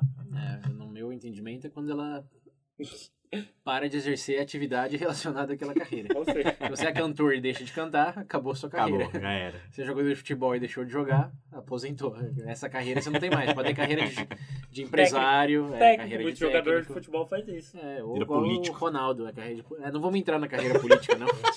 É, tá vendo? Essa, essa é a carreira mais cinzenta. Você não sabe o que fazer? Vira político. Você só precisa saber. Não, Não. nem precisa saber falar. Não, é não, precisa, não precisa de nada. Não precisa de nada. O Trump, o Boris Johnson, o Bolsonaro, todos provam, não precisa saber de nada. Só vai. É, só ter, tá vivo e ter mais de 34 anos. Dilma já foi presidente? por favor. tá. Mas enfim. Não precisa de nada. Vivo, mais de 34 anos, tem que ter nascido no país. Vai. Já era. Boa sorte. Tem meu voto. Então, beleza. Se a gente já Por ser tem... ouvinte do Veja Bem, já se diferenciou. Então, vai, vamos voltar para É, quando termina uma carreira. Então, pra mim, termina quando você deixa de exercer atividade relacionada àquela carreira. Mas não necessariamente impede você iniciar outra. É, mas não. é, a carreira da vida só termina na morte. Nossa Olha a frase. gente. Frase Adele. Vocês estão na Adele hoje, Pedro principalmente, meu Deus. Aí, acabou a carreira e agora? acabou e acabou? Vamos Não, mas agregar peraí, mais mais, alguma mais, coisa? mais, mais, mais veja bem. Ah, tá. Falei, ué, É, eu o fim o do- episódio aqui. O fim da carreira é, é tipo o fim de uma série. Sempre pode ser ressuscitada. O Netflix pode comprar. Ó o legado, É. vai ver, vai ver. Ó o legado É, de novo. o legado. A estrada fica. Você pode tomar, desviar, mas pode voltar pra ela. Sim. Não é que tem um É. beco sem Não saída. é estrada sem O saída. caminho A está me- pavimentado. Isso. A menos que sua ca- carreira ali era de datilógrafo, operador de, de telefone. É, sempre dá pra voltar, é, começar outra. Mas aí quando dizem fim de carreira, é que a qualidade baixou, a frequência baixou, mas o fim real da carreira que determina é o carreirista. Então nesse ponto não tem como botar muitos mais elementos, não. Se ele define quando É, começa, é. imagina que ele vai definir, definir quando termina. É. Quer dizer, isso não. Quando a gente fala termina, é que ele quer parar, né? Não quando ele morre. Mas, Ele morre nessa carreira. Lembra o que você falou? Continua. continua, na pós-vida. Pós-vida. carreira Não, pós-vida. do holograma. É verdade. Ah, verdade. Casando com. com Aí, a ó. carreira do Michael Jackson continua. Continua. Do, como que é? Tupac? É? Tupac também. Tupac. É continua. verdade. Como é que se explica? A dele não continua, mas a da persona dele É. continua. Mas então não é ele. Ih, Ah, meu Deus. Não, Não, volta chega, merda chega, desse chega. barco. Eu não aguento ficar ouvindo desse barco. mas- VB, Padrinhos, Black Mirror, segunda temporada. É isso aí. Nossa. tudo lá. Eu só quero fazer o último ponto antes de fechar. Falando de carreira, coach. Nossa. ok. Eu quase espirrei. Ó, esse é o que eu quero falar porque, inclusive, eu vi muito falando disso. É viável? Virar coach é fim de carreira, hein? Não, não, falando de coach, mas a própria ideia de mentor. Eu lembro que a gente Ah, falou comentando, mas eu sim, acho que esse daí foi um ponto interessante. Logo depois que você falou, eu fui pesquisar pra ver e realmente, Aham. cara. É, é. Esse é um elemento a mais daqueles cinco que ele definiu. ter um mentor. Ah, ter um sim. É, isso é que aquele, ele descreve aqueles cinco que eu, que eu comentei como essenciais. É que esse daí, pra você, você ter um mentor, é algo mais nicho também, tá? É, não- é, é empresa. e é uma questão, ajuda, se tiver bom. É tipo carro. Se tiver um farol de Miller, ajuda. É, Mas não é, nesse- é obrigatório. É, não, né? não é essencial. Eu, eu classificaria, eu nunca tive um mentor realmente Uhum. na, na minha carreira. E na minha percepção, foi, foi bem, com seus altos e baixos e experiências, várias experiências. É, os mentores foram Wittgenstein, o Hamilton.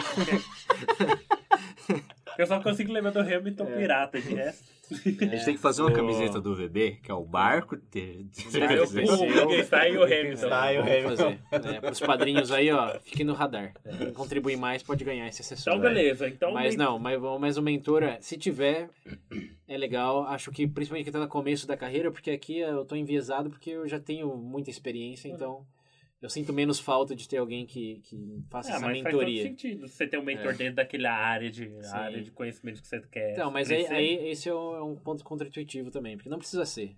Pode ser um mentor de carreira, mas com um mentor na carreira de contabilidade fiscal. É que eu acho difícil, porque esse cara, pra, pra mim, é igual aquele negócio de coach, porque esse cara é um negócio muito. ah, É um negócio Abrangente. muito. É muito negócio. ah, É, tipo, é um cara muito abrangente pra um ramo muito específico, por exemplo. Então, mas é aquela coisa de escolhas melhores e tal. Se tiver um naquela área que você confia, a pessoa que tá lá faz tempo, É. obviamente. Por exemplo, é se tiver um ideal. mentor, ah, eu quero É. seguir na área de direito. Se tiver, sei lá, um como mentor, um juiz ou coisa do tipo, nossa, É. sem problemas, isso eu entendo É. perfeitamente. Agora você tem, você, pô, eu quero ser médico. Aí Sim, você tem, vai, pega um mentor, um terceiro, sei lá, um cara que. É, De mas, recurso humano, por exemplo, que é normalmente tá associado muito, né? Aham. Essa coisa de coach é, mas pode orientar. Pode Ah, acredito orientar. que sim. Primeiro você não precisa ter um mentor, pode ter vários mentores. É. Acho que a grande pegada da mentoria aí é compartilhar de experiências de quem tem mais experiência do que você. Uhum. Então, o cara do RH tem experiência em, por exemplo, processos, como não se frustrar com Uhum. a velocidade da promoção ou do aumento, não sei, essas coisas. Falar, não, tem expectativas baixas, saiba que o, o que eles mais focam é nisso, nisso, aquilo. Enquanto que naquela sua especificidade vão ser perguntas mais, eu quero ser o melhor Na fiscal auditor. Uhum. E aí sim, você vai receber dicas desse, desse dentro desse mentor, dessa né? área.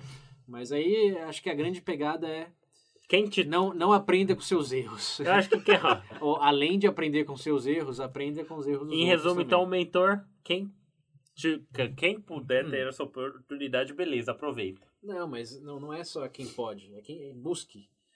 Porque aí é a questão de círculo social também, do seu É. networking. Quem tem um mentor, tá falando com alguém que provavelmente é mais velho, teve mais experiência e tem mais contatos que você. Quando surgir alguma oportunidade ou casar que ele pense em você porque te conhece e pense Uhum. nessa outra pessoa que tem contato, ele é a ponte, ou ela é a ponte. Uhum. É, então, nesse sentido, todos deveriam ter mentor ou mentora porque é, um, é uma ponte mais dentro da carreira, dentro do exercício profissional que você tiver dedicado. Então, vale a pena buscar mentoria no sentido mais generalizado possível de compartilhar conhecimento e contatos. Agora, você precisa contratar um coach.